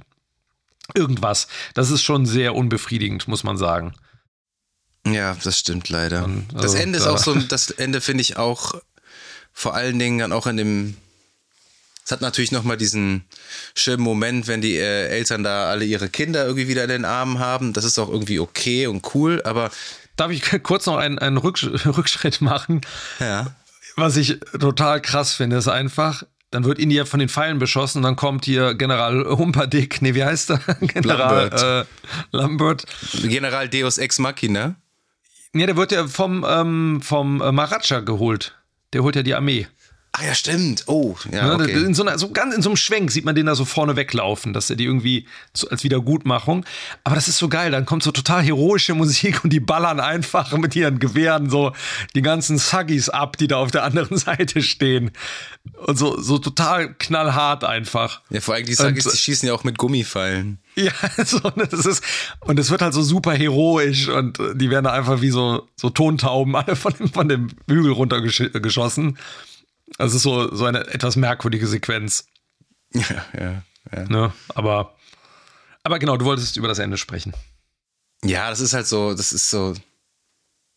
Das ist ähnlich wie im ersten Teil. Ich finde das einfach das Ende vom dritten Teil ist perfekt. Ja. Und der erste lässt dann ja auch so unzufrieden, also noch unzufriedener irgendwie zurück. Wobei die äh, Einstellung haben wir ja schon gesagt, das finde ich, ist natürlich sehr, sehr cool und auch ein cooler visueller Gag auch, mhm. dieser riesen Halle, wo die Bundeslade dann versteckt wird. Aber hier ist das so, und dann kommen so die Credits ins Bild und ich dachte so, hey, aber irgendwie könnte es nicht noch ein bisschen weitergehen? Das war so, das ging so schnell. Mhm. Also wie er sich die dann da so mit der Peitsche dann da angelt. Ja. Mag ich bis heute ja, irgendwie nicht so. Dann werden die nochmal nass gespritzt und das ist halt so, ist halt so, ja, bisschen so Liebes, Liebeskomödie Ende. Ja, genau. Es passt halt eigentlich nicht zu Indiana Jones. Was ganz interessant ist in dem Zusammenhang, ist aber, ähm, ich habe gelesen, ich, ich glaube, es wurde nicht gedreht. Ich glaube, es wurde dann irgendwann in, einem, in der, in der Comic, ver, in der ver, Vercomicum, also in der Comic-Variante des Films, die dann irgendwann rauskam, endet das damit, also hat irgendwie dasselbe Ende und dann unterhält sich Indy, ich glaube nochmal mit dem, mit dem, mit dem britischen General im Sinne von, ja, keine Ahnung, wo die, die anderen beiden Steine werden wahrscheinlich nie gefunden und dann schwenkt sozusagen, so fährt die Kamera im, im Comic so durch den Palast und dann befinden sich die anderen beiden Steine irgendwie quasi direkt äh, in nächster Nähe unter dem Boden vom Thron, vom, mhm. vom Maharaja. Ah, okay. Und das ist irgendwie ganz geil. So, also dass die so eigentlich in greifbarer Nähe gewesen wären, immer die, die ver, verschwundenen Steine. Das wäre so ähnlich gewesen wie das Ende mit der Bundeslade. Ne, so ja. ein, ja. Ähm, schade, dass die, das hätte ich irgendwie gerne gesehen, weil das ja. ja auch so ein bisschen so wieder so ein sinisteres, düsteres Ende dann gehabt hätte. Ja, so ein ironisches Ende auch. Genau, genau. Ja, und, äh, und in, in, dem zu, äh, in, dem Zusammenhang, du hast ja gefragt wegen Mularam, ob die böse sind. Es gab wohl die Idee in einem Drehbuchentwurf, dass er, ähm, sobald die, er von den Steinen verbrannt wird, plötzlich wieder so, sein, so einen klaren Blick kriegt. Ähm, und dann aber trotzdem halt, und Indy versucht ihn noch festzuhalten und er stürzt dann aber ab. Also, dass er auch unter der Kontrolle des, des Voodoo-Fluchs oder dieser ja, oder von Shiva, äh, nee, von äh, Kali, Kali, Kali, ja. Und er quasi durch die, die Hitze der Steine und diesen Schmerz halt dann auch wieder der freundliche Molaram wird, der er immer war vorher. Aber das hätte ich nicht gebraucht. Ich finde das vollkommen in Ordnung, dass der halt ein Arschloch ist und ja, das reicht mir. Das reicht mir auch, ja. So, aber bevor wir jetzt hier zu unserem Fazit kommen, würde ich, äh, wie ich das jetzt in jeder Folge mache, nochmal so ein paar Trivia raushauen. Ein bisschen Wissenswertes, was, man, was vielleicht der eine oder andere noch nicht weiß. Und ähm, Wusstest du, Philipp, dass im Skript eigentlich eine Motorradverfolgung auf der chinesischen Mauer geplant war? Das ist jetzt gleichzeitig auch so ein kleines Quiz für mich. Und ich, ich weiß das, genau, chinesische Mauer, ähm, genau, statt der Geschichte hier mit äh, im, im, Club, ne, dass er dann irgendwie vor Lao Che auf der, auf der Mauer äh, davon genau. düsen sollte. Ne? Und mhm, äh, genau. China hat natürlich dann keine Drehgenehmigung dafür äh, ja. erteilt. Äh, aber in meiner Vorstellung klingt das sehr, sehr cool. Auf der chinesischen Mauer eine Motorrad. Total. Total. Aber die Verfolgungsjagd, die wurde ja dann im letzten Kreuzzug eingebaut. Zwar nicht so mhm. episch, mhm. aber trotzdem immer noch gut. Dann ja. ähm, wusstest du, dass der ursprüngliche Titel des Films ursprünglich Indiana Jones and the Temple of Death war? Mhm. Das wusste ich auch. Das habe ich neulich auch nochmal gelesen. Ähm, das war dann aber dann zu drastisch. Also das ist ja auch wirklich sehr, sehr on the nose dann, ne? Und sehr platt. Aber witzigerweise ist der Titel bei uns in Deutschland so übersetzt worden. Stimmt, ja, richtig. Tempel Klar. des Todes. Ja, aber Temple ja. of Doom ist schöner. Das klingt palpiger, finde ich. Ja. Noch. Temple of, Temple of Doom. Ja. Doom. Temple of Death klingt Death. irgendwie zu. Ja. The Temple of Doom. Aber im Deutschen der Tempel der, der Verderbung oder der Verdammnis, der Verdammnis, des Untergangs. Der Tempel, der ah. Tempel des Todes klingt in Deutsch schon besser. Ja, das stimmt wohl. Ja. Aber man mag es kaum glauben. Wusstest du, dass äh, Kate Capshaw das Schreien tatsächlich beigebracht werden musste? Das wusste ich nicht, nein. Sie, sie, sie konnte es nicht. Und sie musste es dann äh, bei den Dreharbeiten lernen und hat es ja wirklich dann. Naturtalent. Ja, Naturtalent, perfektioniert. Insgesamt schreit sie geschlagene 71 Mal in dem Film. Schande. Es ist Stand er hat jetzt. Sie trotzdem geheiratet. Er hat sie trotzdem geheiratet, genau. Es ist Stand jetzt, ohne Indie 5 gesehen zu haben, der einzige Indie von allen Indies, die es gibt, der keinen Verweis auf die Bundeslade hat. Mhm. Ja. Hätte Und jetzt auch nicht, nicht äh, ja. Wusstest du, dass Sharon Stone der Auslosung war, Willie Scott zu spielen? Das wäre eine gute Casting-Entscheidung gewesen, oder? Aber da hätte man die anders einsetzen müssen. Die hätte hier Dr. Elsa Schneider spielen können. Auch. Wobei Alison Ja, Doody aber- auch perfekt eigentlich besetzt war. Ja, ja, klar. Aber Aber da war die auch ja. mega jung, Sharon Stone dann. ne? ja, ja. Hätte ich interessant äh, gefunden, glaube ich. Weil ich meine, Cape, hast du danach noch Filme mit Cape Capshaw gesehen? Mhm. Nein, nein. Ich habe nicht einen gesehen. Ehrlich. Es war auch erst ihr zweiter Spielfilm, glaube ich. Also Temple of Doom. Und ähm, wa- was, wo ich übrigens extrem zustimmen muss, äh, Jahre später hat Spielberg dann, der sich ja nicht so wirklich gut über The Temple of Doom geäußert hat, weil er ihn ja nicht so gern mag, hat er aber trotzdem über Amrish Puri gesagt, der Mola Ram spielt. Amrish is my favorite villain, the best the world has ever produced and ever will. Also da, ich finde da, es gibt natürlich noch viele andere gute Bösewichte, aber ich finde den schon, hat er nicht ganz unrecht. Und ähm, apropos Mola Ram, der hat ja ganz schöne Ähnlichkeit mit Dalsim aus Street Fighter. Das hast du ja auch gespielt, ne?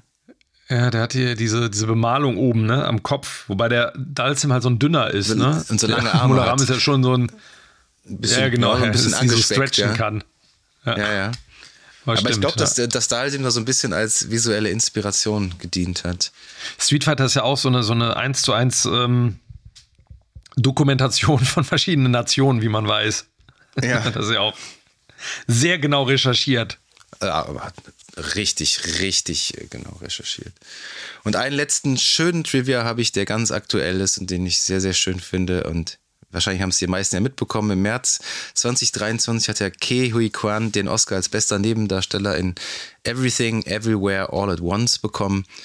Und der hat ja zusätzlich auch noch den Film für den besten Oscar bekommen. Und der wurde ja von keinem Geringeren überreicht als Harrison Ford. Und dann, wie es, also ein, ein, eine Inszenierung, wie sie nur Hollywood schreiben kann, dass Indy und Shorty sich auf der großen Bühne nochmal eine sehr herzliche Umarmung geben. Das fand ich schon sehr rührend und total schön. Das kann man nicht anders sagen. Es ist übrigens, finde ich, ein totales Versäumnis. Ich meine, gut, der, der, der gute Mann hat ja die Schauspielerei eigentlich auch so aufgegeben. Aber es wäre wirklich schön gewesen, im vierten Teil Short Round als Erwachsenen irgendwie einzubauen. Sei es bei der Hochzeit am Ende oder keine Ahnung, Indy sagt, da müssen wir einen Experten aufrufen zum Thema bla. Und dann treffen die da auf den erwachsenen Professor Shorty. Das wäre schon schön gewesen. Das hätte ich irgendwie gern gesehen. So eine Man hat ja jetzt auch so, auf der großen Leinwand. Auf jeden Fall. Man hat ja jetzt auch gemerkt, ähm, Kehui Kwan stand natürlich jetzt auch sehr im Scheinwerferlicht durch den, durch den Film, aber dass er auch äh, jahrelang keine Rollen mehr bekommen hat. Ne? Und der hat ja, glaube ich, Ja. in seiner Dankesrede, hat er ja auch seiner Frau äh, sehr gedankt, äh, dass sie Mhm. ihm gesagt hat, irgendwann kommt deine Möglichkeit wieder, nochmal irgendwie eine große Rolle zu spielen und dann kam sie halt in dem Film. Und ja, schöne, schöne Geschichte. Vielleicht hat er aus unerfindlichen Gründen, haben sie noch in, es gibt, gab ja viele Reshoots zu Indiana Ja. Jones and the Dial of Destiny, vielleicht haben sie ihn da noch irgendwie reingequetscht. Wir haben ja jetzt auch schon ein paar Kritiken überflogen, aber das, das, das wird wahrscheinlich auch keiner spoilern. Aber ich Mhm. also glaube ich, nicht, ich habe dass jetzt auch er versucht, nichts zu lesen, aber ähm, wer weiß, vielleicht, keine Ahnung, vielleicht gibt es eine Willie Scott. Vielleicht gibt es einen, einen Short Round. Wer weiß. Vielleicht kommt noch mal, vielleicht kommt der Oberst Vogel noch mal wieder. Aus dem Erdloch so, so rausgekrabbelt und sagt, sie werden noch von mir hören. Aber wo, wo würdest du den so einordnen? Ja, ich habe geahnt, dass die Frage kommt. Ähm, Schwer, das ist, ne? ich, also, wir reden ja noch über ähm, Teil 3 und Teil 4. Ich glaube, Raiders ist immer bei mir auf Platz 1, aber ich habe bei Temple of Doom, also ich habe eine Schwäche für Temple of Doom, eben weil ich diese Düsternis und dieses, diese Abkehr von dieser, der, der ich sage jetzt mal, Formel des ersten Teils sehr gerne mag und ich mag dieses Palpige und der ist also wenn ich, wenn ich so den, die, den irgendwie sehe, dann bleibe ich an dem immer hängen im Fernsehen. Oder wenn ich irgendwie so, das ist so der erste, der, also auf den ich am meisten so Bock habe. Der kommt mir auch am häufigsten ins Gedächtnis von allen Filmen. Ich glaube eben, weil der so, so, so, so diese rasante, diese Mitte, diese extrem rasante hat. Ähm, boah, schwierig. Ich glaube, der teilt sich so ein bisschen das Ah, der, der, ich würde sagen, der dritte und der zweite, die, die tauschen immer so ein bisschen den Platz bei mir. Glaube ich so. Mhm. Aber ganz schwierig, ganz schwierig. Aber ich, ich mag den wirklich sehr. Nicht mehr, der ist nicht ganz so schön gealtert und hat, würde ich auch sagen, deutlich, deutlich mehr Schwächen als der erste und der dritte Teil. Was so, wie, wie wir schon gesagt haben, so Exposition und so, so eine klassische Dramaturgie und Figuren und sowas angeht. Ähm, aber der macht halt einfach, der macht halt einfach total Bock. Der macht einfach, der Film macht einfach total Bock. Ja. Der hat das? ja damals einen ganz äh, schönen Slogan auch bekommen, der zweite Teil. If Adventure has a name, hm. it must be hm. Indiana Jones. Und das passt wie die Faust aufs Auge zu dem Film. Ich finde, der Film ist der abenteuerlichste Film, der exotischste mhm. Film. Das sind so zwei Merkmale, die ich total mag an dem Film, die Teil 1 und Teil 3 nicht haben. Aber ja. der, das ist halt, was man dem Film definitiv zugute halten muss. Vor allen Dingen, wenn man sich die heutigen Sequels anguckt zu bekannten IPs. Der geht neue Wege, der Film. Ganz neue mhm. Wege. Und das war ja auch so ein bisschen das Problem, dass der halt von den, vom Publikum und Kritikern nicht so angenommen wurde, dass dann Spielberg beim dritten Teil gesagt hat, okay, jetzt spielen wir die sichere Karte, jetzt holen wir die Nazis zurück. Und ähm, von den Storybeats machen wir es ähnlich wie in äh, Jäger des verlorenen Schatzes. Dafür, finde ich, muss man dem Film applaudieren, dass der halt was kom komplett anders ist und auch komplett anders im Vergleich zum vierten Teil. Ähm, und das, dadurch sticht der halt auch immer total heraus. Und ich, ich kann den über, eigentlich kann ich die gar nicht ranken, weil ich finde, es ist, wie gesagt, immer der, der beste Indiana Jones ist der, den man gerade guckt. Wir reden von den drei, drei Teilen wohlgemerkt, ja. Naja. Und das trifft auf den genauso zu. Der Film macht einfach unfassbar, unfassbar viel Laune. Ja, und ich würde auch sagen, in Temple of Doom steht nicht so viel auf dem Spiel wie bei Raiders und Last Crusade. Du hast kein böses ähm, Nazi-Imperium, du hast keine Bedrohung der, durch Weltherrschaft, weil dieser Thuggy-Kult eher so eine lokale Bedrohung ist. Aber das Ziel ist nobel und es ist edel und ich hab, der Film ist so ein bisschen wie so, eine, so ein Indiana Jones, wie so eine Nebenhandlung. Ähm, so eine, so eine, so eine Side-Story. Ne? So, dieses Abenteuer gab es auch, aber deswegen hebt er sich einfach. ja, deswegen hebt er sich aber. Der hebt sich so stark von den anderen beiden Filmen ab und deswegen schätze ich den sehr. Auf jeden Fall. Das war ein sehr schönes Fazit, Philipp. Und äh, was wir natürlich auch sehr zu schätzen wissen, ist, wenn ihr uns äh, bei uns regelmäßig reinhört, bei uns zum Beispiel auch mal auf Instagram vorbeischaut, wo wir äh, regelmäßig äh, News und so posten unter screen-shots-podcast und gerne den Follow-Button klicken auf Spotify, Apple Podcasts, überall da, wo es Podcasts gibt und gerne weiterempfehlen, damit wir auch weiter so schöne Retrospektiven wie zu Indiana Jones raushauen können. Und ja, ich würde sagen, nächste Woche geht's weiter mit dem letzten Kreuzzug. Und mhm. da freuen wir uns auch wieder, wenn ihr da zahlreich zuhört. Und ja, da bleibt uns eigentlich nicht mehr viel zu sagen, außer ihr werdet noch Shiva verraten. Unnom Shiva, Unnom Shiva, Unnom Shiva.